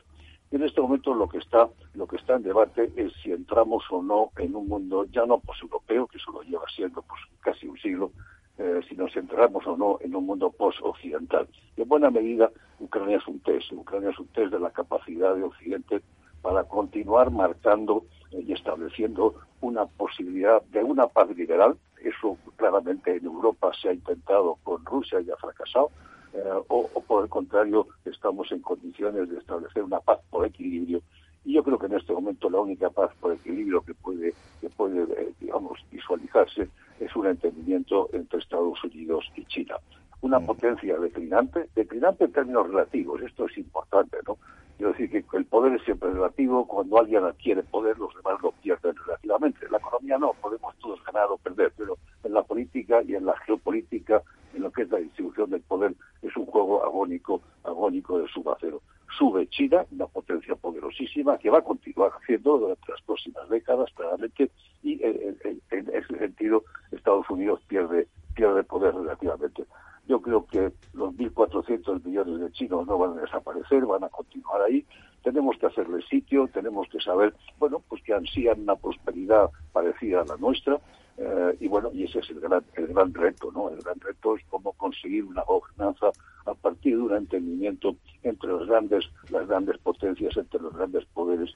Y hoy, sin duda alguna, el vector geopolítico que articula todo el mundo es la tensión entre Estados Unidos y China, lo que se ha la trampa de, de Pero, don, don Emilio, eh, hay una diferencia grande, por ejemplo, entre las pretensiones, diríamos, a la antigua, casi de ancien régime de Rusia, que, necesita territorializar su poder, manifestarlo de forma militar, que es como la única forma de, acabar territorializando ese poder, y el modelo chino, ¿no? Donde lo que pretende es, a través de la globalización, hacerse con el poder económico y tener una hegemonía económica y comercial en, la verdad es que en todo el planeta. Realmente la potencia que con mucha diferencia ha aprovechado mejor la globalización ha sido China. Eh, ¿Le parece que ese modelo, esa diferencia de modelo de dominio puede implicar bueno, una capacidad de resistencia del modelo occidental, y no me refiero al del poder político, sino al del poder de la democracia liberal, de una cierta respeto al individuo, de, vamos, de nuestro sistema de cultural y de valores, eh, bueno, más e, eficiente, una, cierta capacidad de resistencia a ese modelo chino que en lo cultural nos es muy ajeno. Pues yo creo, yo creo que estamos sobrevalorando y comparar a, Rusia con China eh, se le hace un favor a, Putin. ¿no? Totalmente, estoy de acuerdo, estoy de acuerdo. argumento que Rusia es una potencia sobrevalorada, tiene un PIB como el de Italia y descendiendo, nadie pensaría que Italia puede ser una gran potencia, no tiene recursos, es un petroestado, no tiene Estado, es una cleptocracia, la pobreza es enorme, la, la, la digamos, la, desigualdad es, es, absoluta. Europa gasta en defensa tres o cuatro veces más que Rusia. Esto nos da una idea. El propio Putin, antes de invadir Ucrania, tuvo que irse a Pekín a pedirle permiso, a pedirle permiso a los chinos y se lo dieron, bueno, con la boca chica se lo dieron. Eh, por ejemplo, antes hablábamos del riesgo de escalada nuclear, eh, China jamás permitiría una escalada nuclear, eso es una línea roja para ellos, ¿no? China no, China es una potencia enorme, 1.400 millones, tiene un PIB ya en paridad de poder adquisitivo superior al de los Estados Unidos, en poco en pocos años previsiblemente, salvo que entre en crisis, pues lo será, lo será en términos en términos nominales, está construyendo una armada oceánica muy muy potente. Todavía le queda mucho terreno para poder confrontarse en, el terreno militar, eh, naval y aéreo con los Estados Unidos, que tiene un ejército poderosísimo, ¿no? Pero, en fin, es una potencia cien veces más potente, desde luego más fuerte que, lo, es, que lo es Rusia. Eh, bueno, y efectivamente, como señalabas anteriormente, su expansión ha sido comercial, ha sido, ha sido económica, la penetración en África, recientemente en América Latina, es absolutamente, absolutamente espectacular, pero está yendo un poco más allá. Yo creo que en este momento Xi Jinping eh, ha activado un nacionalismo chino muy poderoso y está desarrollando una actitud mucho más asertiva en el terreno internacional. Suavemente, como lo hacen ellos, lentamente, poco a poco, eh, con tranquilidad, con tiempo. China es de los pocos países, siempre se ha dicho, solo hay dos países en el mundo que planifican el largo plazo uno es China y el otro es el Vaticano. Pues bien, los chinos planifican en largo plazo y lo están y lo están haciendo, ¿no? Eh, por lo tanto, yo, yo creo que hay una diferencia una diferencia grande. La ventaja que tiene China es que efectivamente no exporta su modelo. En Rusia, la vieja URSS, por así decirlo, Eso es. sí exportaba, exportaba su modelo, tenía un modelo, tenía unos actores que eran los partidos comunistas, y tenía un modelo, lo exportó a América Latina, lo exportó a África también. China no trata de exportar su modelo, trata de exportar sus productos, que es otra cosa, que es otra cosa muy, muy distinta, ¿no? Pero en fin, sí, su capacidad de penetración y por lo tanto el poder político que esa economía le proporciona es enorme, sin duda. Ramón. Sí, yo, yo eh, Emilio, eh, hace como tres o cuatro años, cuando se publicó el libro de Graham Allison de la posible guerra entre Estados Unidos y China, la trampa de Tucídides, que tú mencionas el libro en, tu trabajo eh, de manera importante, y al final, pues hasta tenemos un poco orgullo español, porque Graham Allison llega a la conclusión de que con el tema de la trampa de Tucídides, la única forma de resolverlo es un acuerdo de China-Estados Unidos para que China eh, o Estados Unidos no intente acabar con una potencia que va a ser igual o mayor que ella, que es China. Claro, ese factor es muy importante. Eh, en épocas pasadas, lo dice Allison también, se resolvió el tema con el acuerdo de el Tratado de Tordesillas entre España y Portugal, que eran las grandes potencias. Y lo que recomienda Alison es precisamente un tratado China, Estados Unidos. Un reparto del mundo. Un reparto del mundo, un condominio, podríamos decir de alguna un manera. Reparto. eso tiene una verosimilitud, digamos, en un plazo de 10 años. Yo creo que sí, yo creo que sí. Eh, mencionabas el libro de Graham Allison, efectivamente lo que analiza es eh, docena y media de casos de trampa de Tucídides, una potencia ascendente, una potencia descendente, la tentación que tiene la descendente de hacerle la guerra al ascendente antes de que se produzca el sorpaso. Y en la mayoría de esos casos, efectivamente, de, situaciones históricas de trampa de Tucídides, aquello dio lugar a, guerras, a guerras y a conflictos. Y uno de los pocos, efectivamente, es el conflicto entre España y Portugal que se resolvió con el Tratado de, de Tordesillas. Yo creo que eso puede ocurrir perfectamente en los próximos años. A mí me parece que primero es lo más razonable y es lo más sensato, pero no va a ocurrir del modo como ocurrió esa otra paz por equilibrio que fue la paz entre Occidente, Europa y, y la vieja y la vieja URSS porque aquí los intereses son mucho más complicados. Quiero decir que las relaciones, cuando examinamos las relaciones entre Estados Unidos y China, hay que verlas en los diversos tableros en los que se juegan esas relaciones. Uno, sin duda, es el tablero geopolítico, ese es muy importante, ese es un juego de poder y que afecta sobre todo al Índico. Gracias a Dios, Europa estamos un poco lejos y los españoles todavía, todavía más. Pero hay otros tableros en los que se juega eso. Hay un tablero de simple competición, hay un tablero de necesidades económicas, cruzadas, de comercio, de venta, hay un tablero financiero en el que unos, unos son los acreedores y otros son los deudores, hay un tablero en el que cooperan, como es todo el ámbito de la provisión de bienes públicos, como es el cambio climático y transiciones energéticas. Con esto quiero decir que no hay un clivage claro, duro y tenso que pudiera dar lugar a una suerte de telón de acero, de telón de acero eh, geopolítico o comercial. Yo creo que no, yo creo que hay más espacio de juego y bueno, eh, eh, en fin, hay que hay que jugar ese juego, hay que tener esperanza en eso. Lo que me preocupa es que en ocasiones el lenguaje de unos y de otros y el lenguaje también en este sentido de los Estados Unidos es muy duro, es muy duro. Cuando tú defines a la otro como un rival o como un enemigo, pues casi no tiene más remedio que comportarse como un enemigo. Y por lo tanto todo eso se corre el riesgo de que acabe funcionando como una profecía autocumplida. Y yo creo que ese riesgo lo tenemos ahí y que tenemos que, jugar a, digamos, a, bajar el diapasón y buscar más bien vías de entendimiento. Y en ese terreno creo que Europa puede jugar un papel importante. Sí, señor. Don Lorenzo. Sí, hola, buenas noches, eh, don Emilio. Eh, antes eh, ha mencionado usted la frase de, de Josep Borrell diciendo que Europa tenía que aprender rápidamente eh, el lenguaje del, poder, ¿no?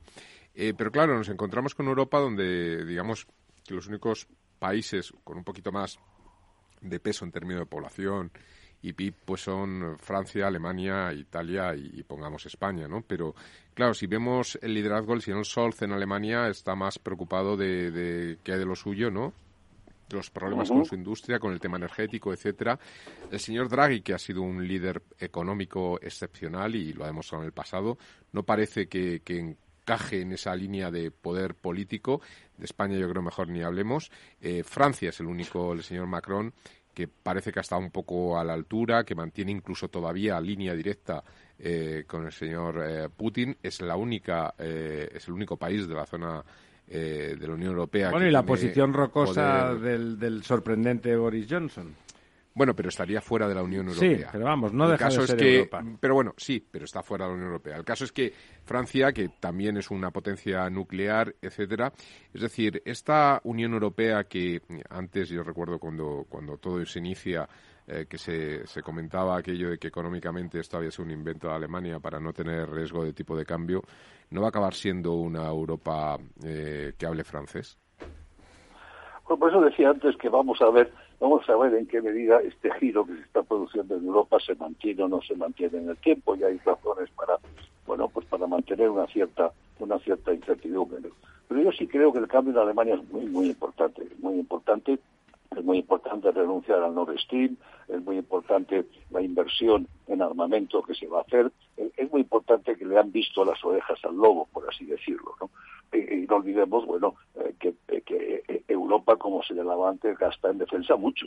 De hecho, no necesitaríamos gastar más, lo que necesitaríamos es ponerlo en común eh, y, actualizarlo, que no tuviéramos una docena y media pero, de tipos de carne. Pero Europa no deja de ser una especie de hilo de Ariadna, ¿no? Es decir, que al final eh, son los países los que están detrás y a día de hoy yo eh, solamente veo a Francia con la capacidad de integrar, ¿no? Porque es verdad, los cambios en Alemania con el señor Scholz no es la señora Merkel. Francia, sola ella, sola ella, Francia gasta en defensa tanto como Rusia.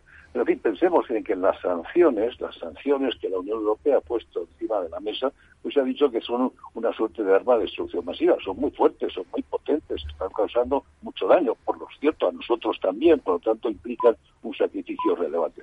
Pero en todo caso, si vamos al terreno duro, al terreno militar, lo que no tengo la menor duda es que durante muchas décadas todavía, por lo menos un par de décadas, incluso en el caso de que Europa quisiera realmente articular una defensa y un sistema de seguridad europeo, seguiría dependiendo de la OTAN y seguiría dependiendo de los Estados Unidos. No, no es posible cambiar la estructura, la estructura militar que hay en Europa eh, en cinco años o en diez años. Eso lleva lleva mucho tiempo y todo ese tiempo, por lo tanto, continuaremos dependiendo de lo que es eh, el paraguas militar, como llevamos dependiendo desde el año 45. En ese sentido, el discurso de Macron está muy bien, pero en fin, es un poquito, es un poquito ingenuo o naif. Al final, al final, eh, Europa, la Unión Europea, eh, dependerá sin duda alguna y sigue haciéndolo, y lo vemos en este momento del paraguas que nos proporciona, que nos proporciona Estados Unidos. Lo vemos sin duda. Don Cristian, empitone el asunto. Pues mira, Emilio, a mí me llama la atención el tema de que no solamente las naciones tienen relaciones intergubernamentales y que haya naciones muy grandes que son las que dominen a las más pequeñas, a las que tú dices realmente son civilizaciones más que naciones. Pero no le das tanto peso al tema de las empresas multinacionales eh, que lo tiene, porque Mira, durante los últimos 30 años las relaciones económicas internacionales de China ha sido con medio mundo. Las relaciones comerciales las hemos seguido todo lo que pasaba con Estados Unidos y sus balanzas de pagos, desequilibrios, tipos de cambio del yuan, etcétera, balanzas de pagos y de capitales. Hemos visto que ahí ha habido un movimiento, siendo China una economía relativamente débil, en el sentido que tiene poco control de lo, del uso de los recursos y, al estar unida al al partido y, al gobierno, pues eh, no sabemos si es un gigante de, pies de barro en lo, financiero. Ahora, me llama mucho la atención que esta guerra, que por un lado se ha montado bélicamente en, en Ucrania en este momento, que es a lo mejor una aceleración del cambio de hegemón a nivel mundial, de forma que ya se va a ver que viene otro mundo. Ese otro mundo sí se va a basar en lo que son las finanzas puras y duras, las finanzas, las balanzas de capital. Son las balanzas de capital muy, muy suculentas. Y entonces estamos viendo, bueno, pues que en caso de Rusia se las quieren bloquear, pero los chinos ya quitaron sus reservas en, dólares de Estados Unidos hace bastante tiempo, las reducieron a una cuarta parte y ahora vienen eh, y dicen vamos a intercambiar en rublos o en rupias en el caso de India o en yuanes o renminbis en caso de China. De repente nos encontramos que el emperador está un poco desnudo, porque su billete verde, que no vale nada, porque no ha hecho más que imprimir papeles y no tiene oro detrás, pues entonces la gente es goodwill, que, buena fe es lo que tienen. Ya lo dice el dólar, in God we trust. Pues vamos, eh, tiene razón al señalar que no le doy relevancia al tema de las grandes empresas multinacionales eh, como le dan otros otros analistas. Yo creo yo creo que la economía se mueve siempre en un marco de poder y ese marco de poder está definido por la política y la política a su vez eh, por lo que es la fuerza. Eh, esto es puro realismo político, lo siento. real político, real político. No, es que me guste que el mundo sea así, pero creo que es así. ¿no? Y en ese sentido, en ese sentido, el poder que tienen los políticos apoyados por la fuerza es mucho mayor, en términos de poder, es mucho mayor que el de cualquier empresa multinacional. Lo hemos visto ahora, ahora sin ir más, más lejos en, Rusia. Es evidente que a los oligarcas esta guerra les ha causado un trastorno enorme. Si hubieran podido pararla, la habrían parado. A pesar de las enormes fortunas que tiene ese conjunto de, hipermillonarios rusos, pues Putin no les hace bonito caso y si se ponen se, ponen un poco un poco farrucos pues los detiene y los manda a Siberia o los envenena sí pero se envenena. Y hemos visto a, países pequeños, yo que sé, Bolivia o Argentina, que en un momento dado deciden expropiar una empresa multinacional, la ocupan, mandan al ejército, la expropian directamente y luego vete a discutir en los tribunales internacionales y en los centros de arbitraje cuál es la indemnización, la indemnización correspondiente.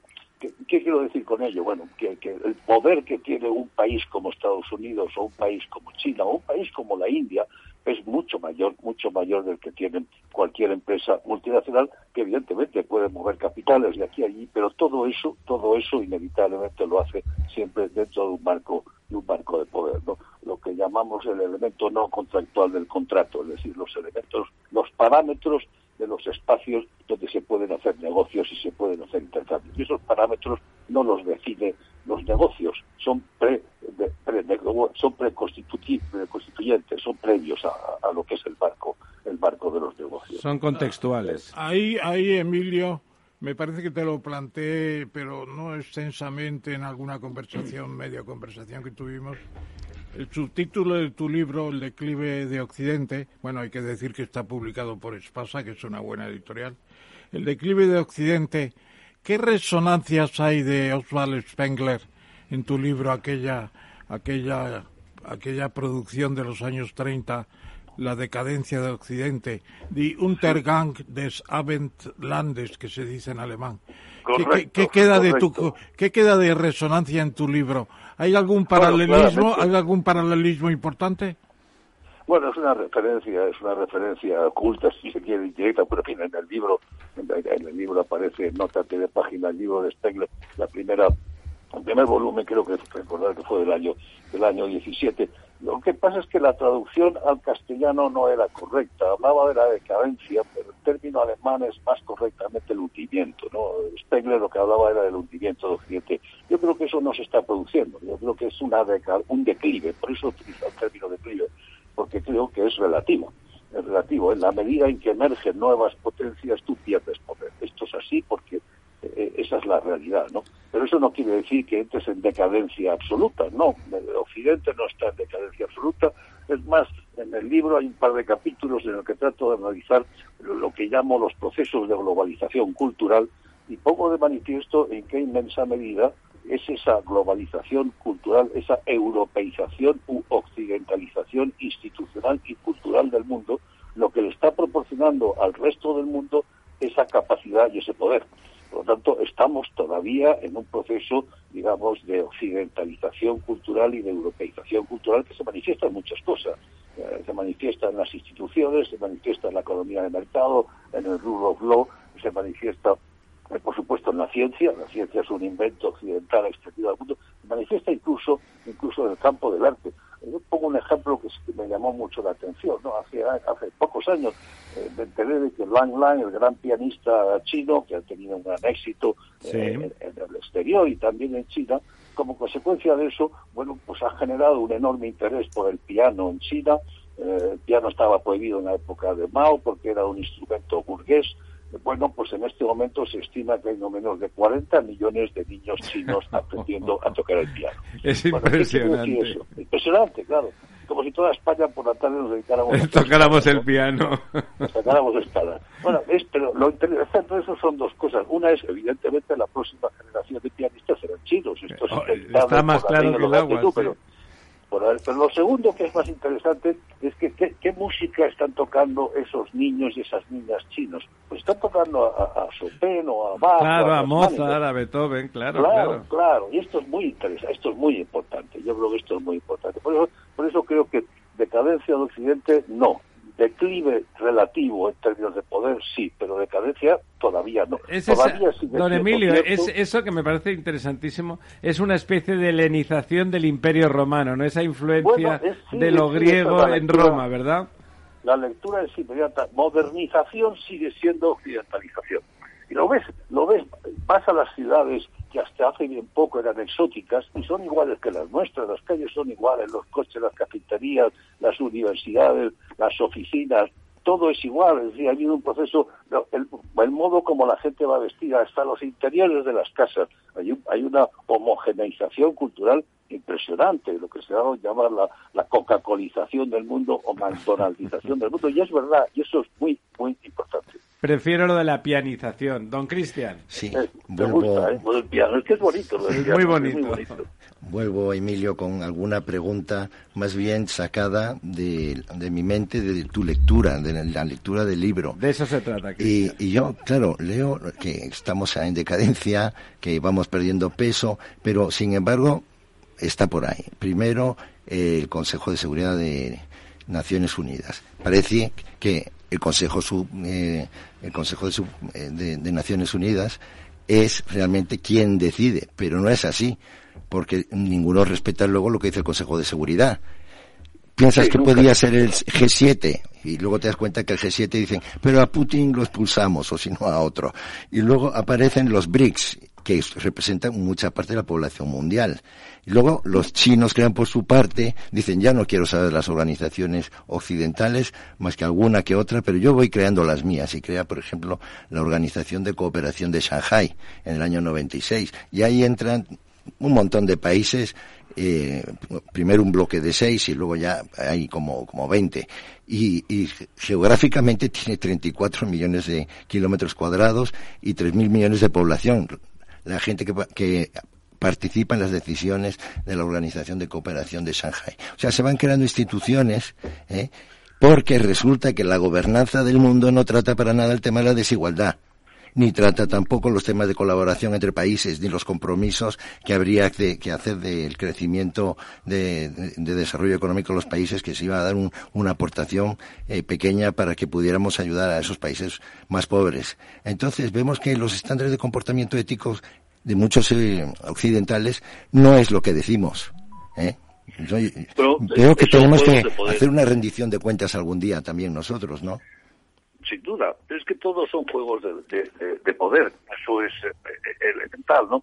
Eh, los organismos llamados internacionales, la verdad, la verdad es que son interestatales. Quizás el único que no, que no lo es del todo es la Unión Europea pero todos los demás son interestatales. La Unión Europea, por supuesto, que está basada, perdón, las Naciones Unidas, que está basada, por supuesto, en el principio de soberanía de los Estados y que tiene a su vez un Consejo de Seguridad compuesto por quién? Por los Estados más potentes y más poderosos que hubo en su momento, que por cierto, en buena medida continúan, continúan siéndolo, ¿no? De modo que al final, al final son juegos de poder. Eh, pondré un ejemplo. Hace 30 o 40 años eh, la Unión Europea en la Asamblea General de Naciones Unidas ganaba prácticamente la totalidad de las votaciones y China ganaba menos de un 30 o 40%. 30 años después, China gana el, 70% y la Unión Europea gana el 30 al 40%. ¿Por qué? Pues porque la, la, mayoría de los países de Naciones Unidas son países muy pequeños, de menos de 5, 6, 7 millones de habitantes, y China los compra con toda facilidad. Les da les concede subvenciones, hace puertos, eh, hace lo que sea. De modo que, bueno, en este momento tiene enfeudado, por ejemplo, pues en África hay 54 estados y cuando organizan cumbres africanas en Beijing, de los 54 jefes de Estado acuden 50, 48, una cosa... Porque le deben mucho dinero todos, claro. claro. y esos son países enfeudados que van a votar en Naciones Unidas eh, con, con China, eh, sin la menor duda, vamos, no tienen alternativa ninguna. Y al final, al final, al final volvemos a lo de siempre, volvemos a lo que, a que hay una serie de grandes estados, países. Por cierto, antes alguno de vosotros mencionaba la palabra civilizaciones, me gusta, y yo lo comento en mi libro, ¿no? Algunos de esos enormes países, el caso de China, de China, yo creo que lo deberíamos entender mejor como una civilización disfrazada de Estado. Es decir, pensamos que es otro país más o lo que más grande, pero cuando encuentras 1.500 o 1.400 millones de habitantes, 3.000 años de historia y otra cultura, eso no es otro país más, eso es un objeto político no identificado, eso es otra cosa, eso es otro ente, es otro animal distinto. Es otra forma de vivir el mundo, sí, sí. exacto, es otro modo, otro modo de estar en el mundo y bueno, y hay que hacer el esfuerzo de penetrar en ello. Eh, los propios chinos, hay algún libro que lo cito ahí, relevante, de un, de un analista chino, dice, no, mire usted, esto es un estado civilización esto es un Estado civil. otra cosa. Y es, y es verdad, ¿no? Eh, el, tamaño, el tamaño, la historia, la geografía, todo ello cuenta mucho. En el caso de China, don Emilio, eso es así desde siempre, ¿no? Siempre ha sido un estado civilización a lo largo de, los siglos. Bueno, se nos ha hecho... Probablemente solo ha habido, probablemente solo ha habido dos grandes civilizaciones en la historia de la humanidad, que es la occidental y la sírica. Sí, en, la, larga historia, esas son las dos grandes que han sido capaces de, desarrollar de desarrollarse con tecnologías sofisticadas y con y con sistemas de poder estables. ¿no? Les damos una última pregunta a nuestro invitado, don Cristian Careaga. Les ruego a los dos que sean breves. Sí, Emilio. Eh, al final del libro dedicas unas páginas a España eh, planteas, por un lado, la crisis política, el despilfarro y la lengua, pero sobre todo lo que me interesa es lo de la frontera con África, porque realmente ese es el gran reto que tenemos internacional, para que los que escuchan la radio conozcan tus opiniones. Bueno, yo sí, yo creo que esta, esta idea de que el Mediterráneo es el Mare Nostrum, Mediterráneo en este momento es una de las grandes fronteras, quizá la mayor frontera eh, de la humanidad, una frontera eh, que en la que se acumulan cuatro grandes divisorias eh, extraordinariamente importantes. En primer lugar es una divisoria cultural entre dos culturas y dos religiones, que por cierto no se ha llevado nada bien históricamente. Es una divisoria política con democracias consolidadas al norte y con estados totalitarios, autoritarios o estados fallidos como Libia al sur. Es una frontera demográfica con una edad media al norte de 45, 46, 48 años y una edad al sur en el mundo islámico de veintipocos y, y, más abajo en el mundo subsahariano de 16, 17, 18 años, creciendo con una demografía brutal y finalmente es la gran frontera socioeconómica del mundo. Cuando estudia las fronteras socioeconómicas, perdona Ramón, y termino, que me, decía que, fuera breve, cuando estudia las fronteras socioeconómicas del mundo, y es muy interesante, la mayor que hay es entre las dos Coreas, que es de 1 a 30, la segunda es entre Israel y los vecinos, y la tercera es el Mediterráneo. 3.000, 4.000 o 5.000 dólares de renta per cápita al sur y 30 o 40.000 o 50.000 al norte. Es un diferencial varias veces Río Grande. De modo que tenemos al sur, tenemos en, la frontera, en el Mediterráneo, tenemos una de las grandes fronteras de la humanidad y Europa debería aprender a mirar más al sur, la OTAN también y por España está en la misma frontera, claro. Y para rematar, eh, don Emilio, me temo que si haya otro cambio de civilización entre ese núcleo que mm, fundacional, fundacional y además de, ejecución de esa cultura occidental que es Europa, si el otro es China, al sur, esa frontera sur, esos territorios que se extienden al sur del Mediterráneo, serían otra forma de civilización difusa, dispersa, menos concreta y menos elaborada, pero sería esa otra esa otra forma de en que lo pobre y lo bárbaro todavía permanece nos hemos quedado otra vez con ganas de, de, más, con ganas de más. Cada, cada pregunta ha contestado usted con, con, una especie de introducción a lo que podía ser un par de horas de conversación. Don Emilio, muchísimas pues gracias, y prometemos, si usted lo tiene a bien, llamarle eh, de nuevo. Encantado, don Ramón. Muchos saludos, Emilio. Mucho, éxito con el libro. Seguro que sí. La verdad desnuda. Capital Radio. Los viernes en Capital Radio, la salud protagonista. Valor Salud. Industria, pacientes, profesionales y directivos del sector. Investigación y todas las áreas del mundo de la salud y sanidad con sus personas y empresas. Evolución de la pandemia. Novedades de nuestra medicina y sus profesionales. Con los expertos y destacadas empresas. Valor Salud. Cada viernes a las 10 de la mañana, la salud protagonista con contenidos claves y un estilo propio. Valor Salud. Con Francisco García Cabello. La verdad desnuda con Ramiro Aurín.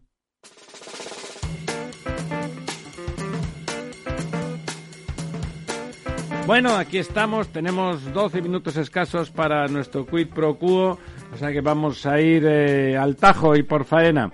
Eh, bueno, teníamos varias alternativas para que nos dieran algún alguna estatuilla en esa, en esa juerga flamenca que se corren en Hollywood todos los años y aparte del espectáculo del señor Will Smith, que a mí me queda simpático, defendiendo a su señora y a su alopecia, propinándole una sonora bofetada a no se sabe si el examante de su mujer, o sea, esas cosas quedan ahí entre las bambalinas. Al final nos hemos llevado uno, que no han sido ninguno de los de relumbrón, eh, ni, ni, ninguno de la pareja Penélope Cruz y su y su relicto esposo, pero sí al, al, corto, bueno, que lo cual es una, el premio Nobel al, al, cortometraje también es un premio Nobel importante. Sí, señor. Leo Sánchez y Alberto Mielgo, con la película cortometraje limpia parabrisas, han conseguido el Oscar al, digamos, al,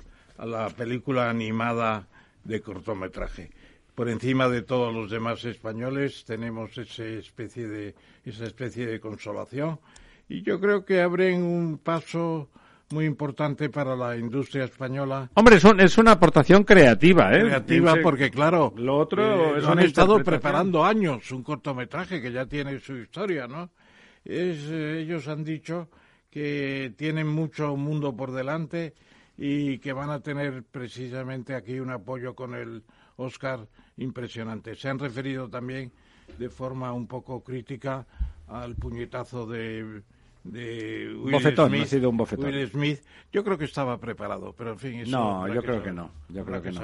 Bueno, Yo creo que no estaba preparado y además, en, el- en relación estrictamente al Oscar español, es mucho más productivo para nuestra economía y nuestra industria este premio que si se hubiesen dado a, a alguno de los dos miembros del matrimonio de nuestros insignes eh, actores. ¿Queréis hacer algún comentario al respecto? No, dar la enhorabuena Al a los premiados. y felicitarnos Es una como, buena noticia, como sí, señor. españoles. Bueno, dice don Luis Garicano una cosa que sabemos todos y es que Putin, de, al margen lo vituperamos, decimos de todo, analizamos sus movimientos, deseamos que se hunda en la miseria, pero por si acaso le damos cada, cada día un cheque de casi mil millones de, de euros, ¿no? sí, en menos de un mes, sin llegar al mes del 24 de febrero, ha recaudado Putin por el gas y el petróleo 17 mil millones de euros. Fantástico, ¿no? Una cifra formidable que está financiando la guerra con todo eso. Y luego, pues, en fin, hay muchas posibilidades de que eso continúe con una guerra de atrición. Eh, Europa no está preparada para sustituir el gas. Bueno, sobre todo Alemania. Alemania, ¿eh? sobre todo. nosotros su- sufriríamos justito, justito. ¿eh? Hablamos de Alemania que al final, cada vez que le pasa aquello que decíamos antes de que cuando se constipa a Estados Unidos a Europa eh, le coge una pulmonía doble, con Alemania, cuando tiene una alergia por el polen primaveral, al resto de, de Europa también también estornuda. Don Cristian, ¿algún comentario? Pues sí, los alemanes invirtieron en una conexión de oleoducto con Rusia una, una cantidad fabulosa para el suministro. Y con el tema de Ucrania y la entrada de la OTAN y la expansión hacia, hacia el este también, pues ellos se sienten que los tienen muy cerca. Y la solución que le han dado es cortamos el uso de ese gasoducto que vale una millonada. Entonces, ¿qué pasa? Que a- si acorralan demasiado a Putin, que no es que sea del agrado de nadie, ¿no? Que, alguien decida invadir otro país, por supuesto que nadie quiere un, un personaje que, que invada países, pero que si lo acorralan, si lo acorralan, pues hay que pensar que se puede ver insultado, vilipendiado y empujado más y más. Y, y luego, claro, aquí es que el tema no es entre gente normal y corriente, es gente que tiene un botón y puede apretar un botón en un momento dado en que le aprieten demasiado. Y lo tienen en Rusia, me parece que son tres, y en Estados Unidos también otros tres. Pues la peor predicción que se veía, que cuando se hablaba de la destrucción mutua eh, asegurada, pues resulta que nos vamos acercando allá porque no podemos saber qué va a pasar con esta gente que se insulta tantísimo. La verdad es que deberían calmarse un poquito. ¿Algún comentario, don Lorenzo? No, eh, vamos, básicamente que efectivamente el, punto, la piedra de toque que puede reventar todo es Alemania, ¿no? Alemania tiene que, de hecho, ya hay planes de contingencia para frenar su industria. Vamos a ver qué ocurre porque puede ser el declive de la primera economía de Europa. Eh, por culpa del tema del gas, ¿verdad?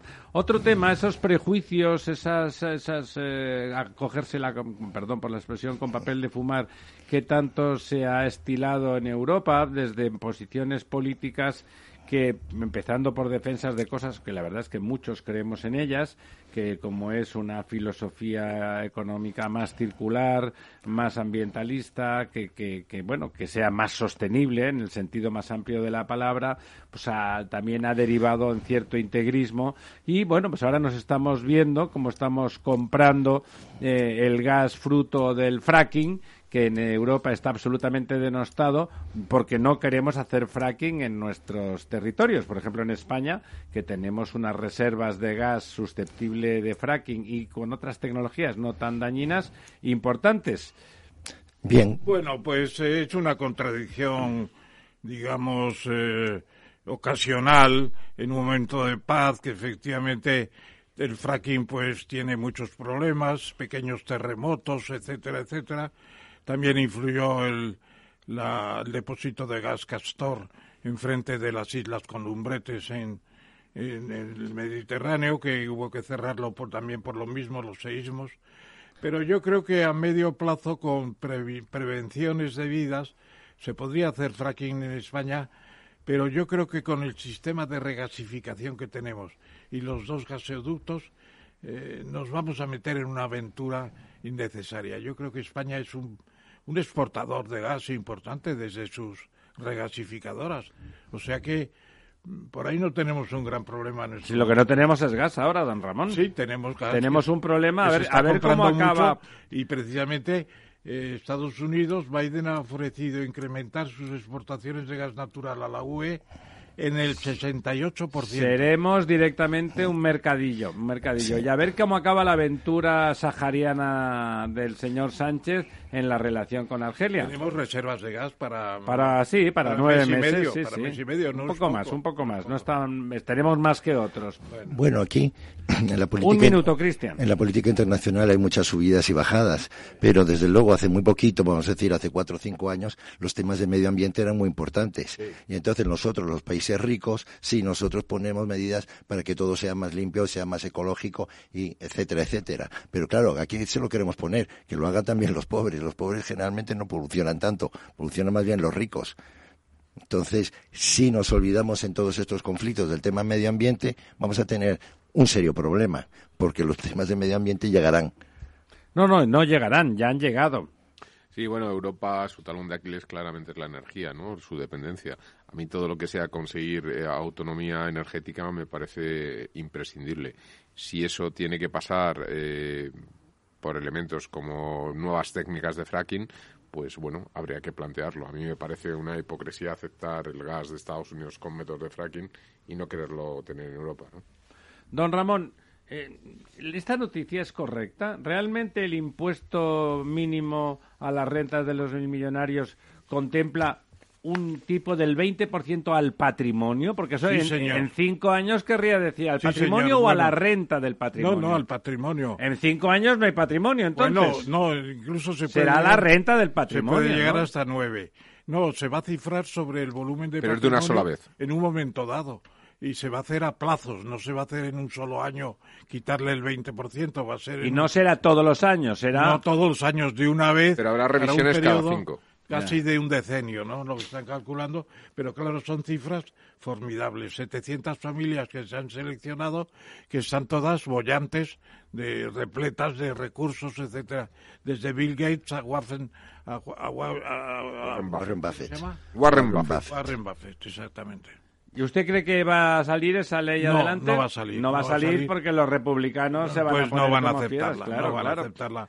Pero es un globo sonda Bueno, un brindis al sol para que los pobres en Estados Unidos se sientan reconfortados. Y que sigan votando a Biden. Eso es. Me temo que la cosa va por ahí, porque si fuera algo más modesto podría crear uno en su viabilidad. El 20%, la verdad, es que... Es confiscatorio. Es confiscatorio, efectivamente. Máxime una renta que ya ha sido grabada cuando Rápidamente, tiene usted un minuto para comentar la buena, noticia, noticia. es que China redobla sus esfuerzos para combatir el cambio climático los está haciendo y es posible que anuncie muy pronto que no va a esperar al año 2030 para cerrar las minas de carbón, cerrar las térmicas eh, de electricidad, las termoeléctricas. Porque va a poder quemar gas ruso. Gas ruso y sobre todo renovables chinas.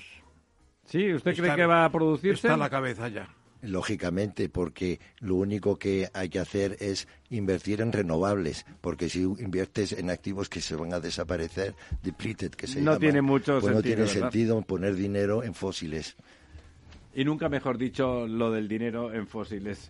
Sí. Amigas, amigos, eh, la medianoche se nos echa encima. Afortunadamente, aquí no hay no hay estado de alarma, no hay bombardeos, no tenemos que irnos corriendo con el toque de, de momento, queda no a los refugios. Y que dure, y que dure. Muy buenas noches. Buenas noches. Buenas noches.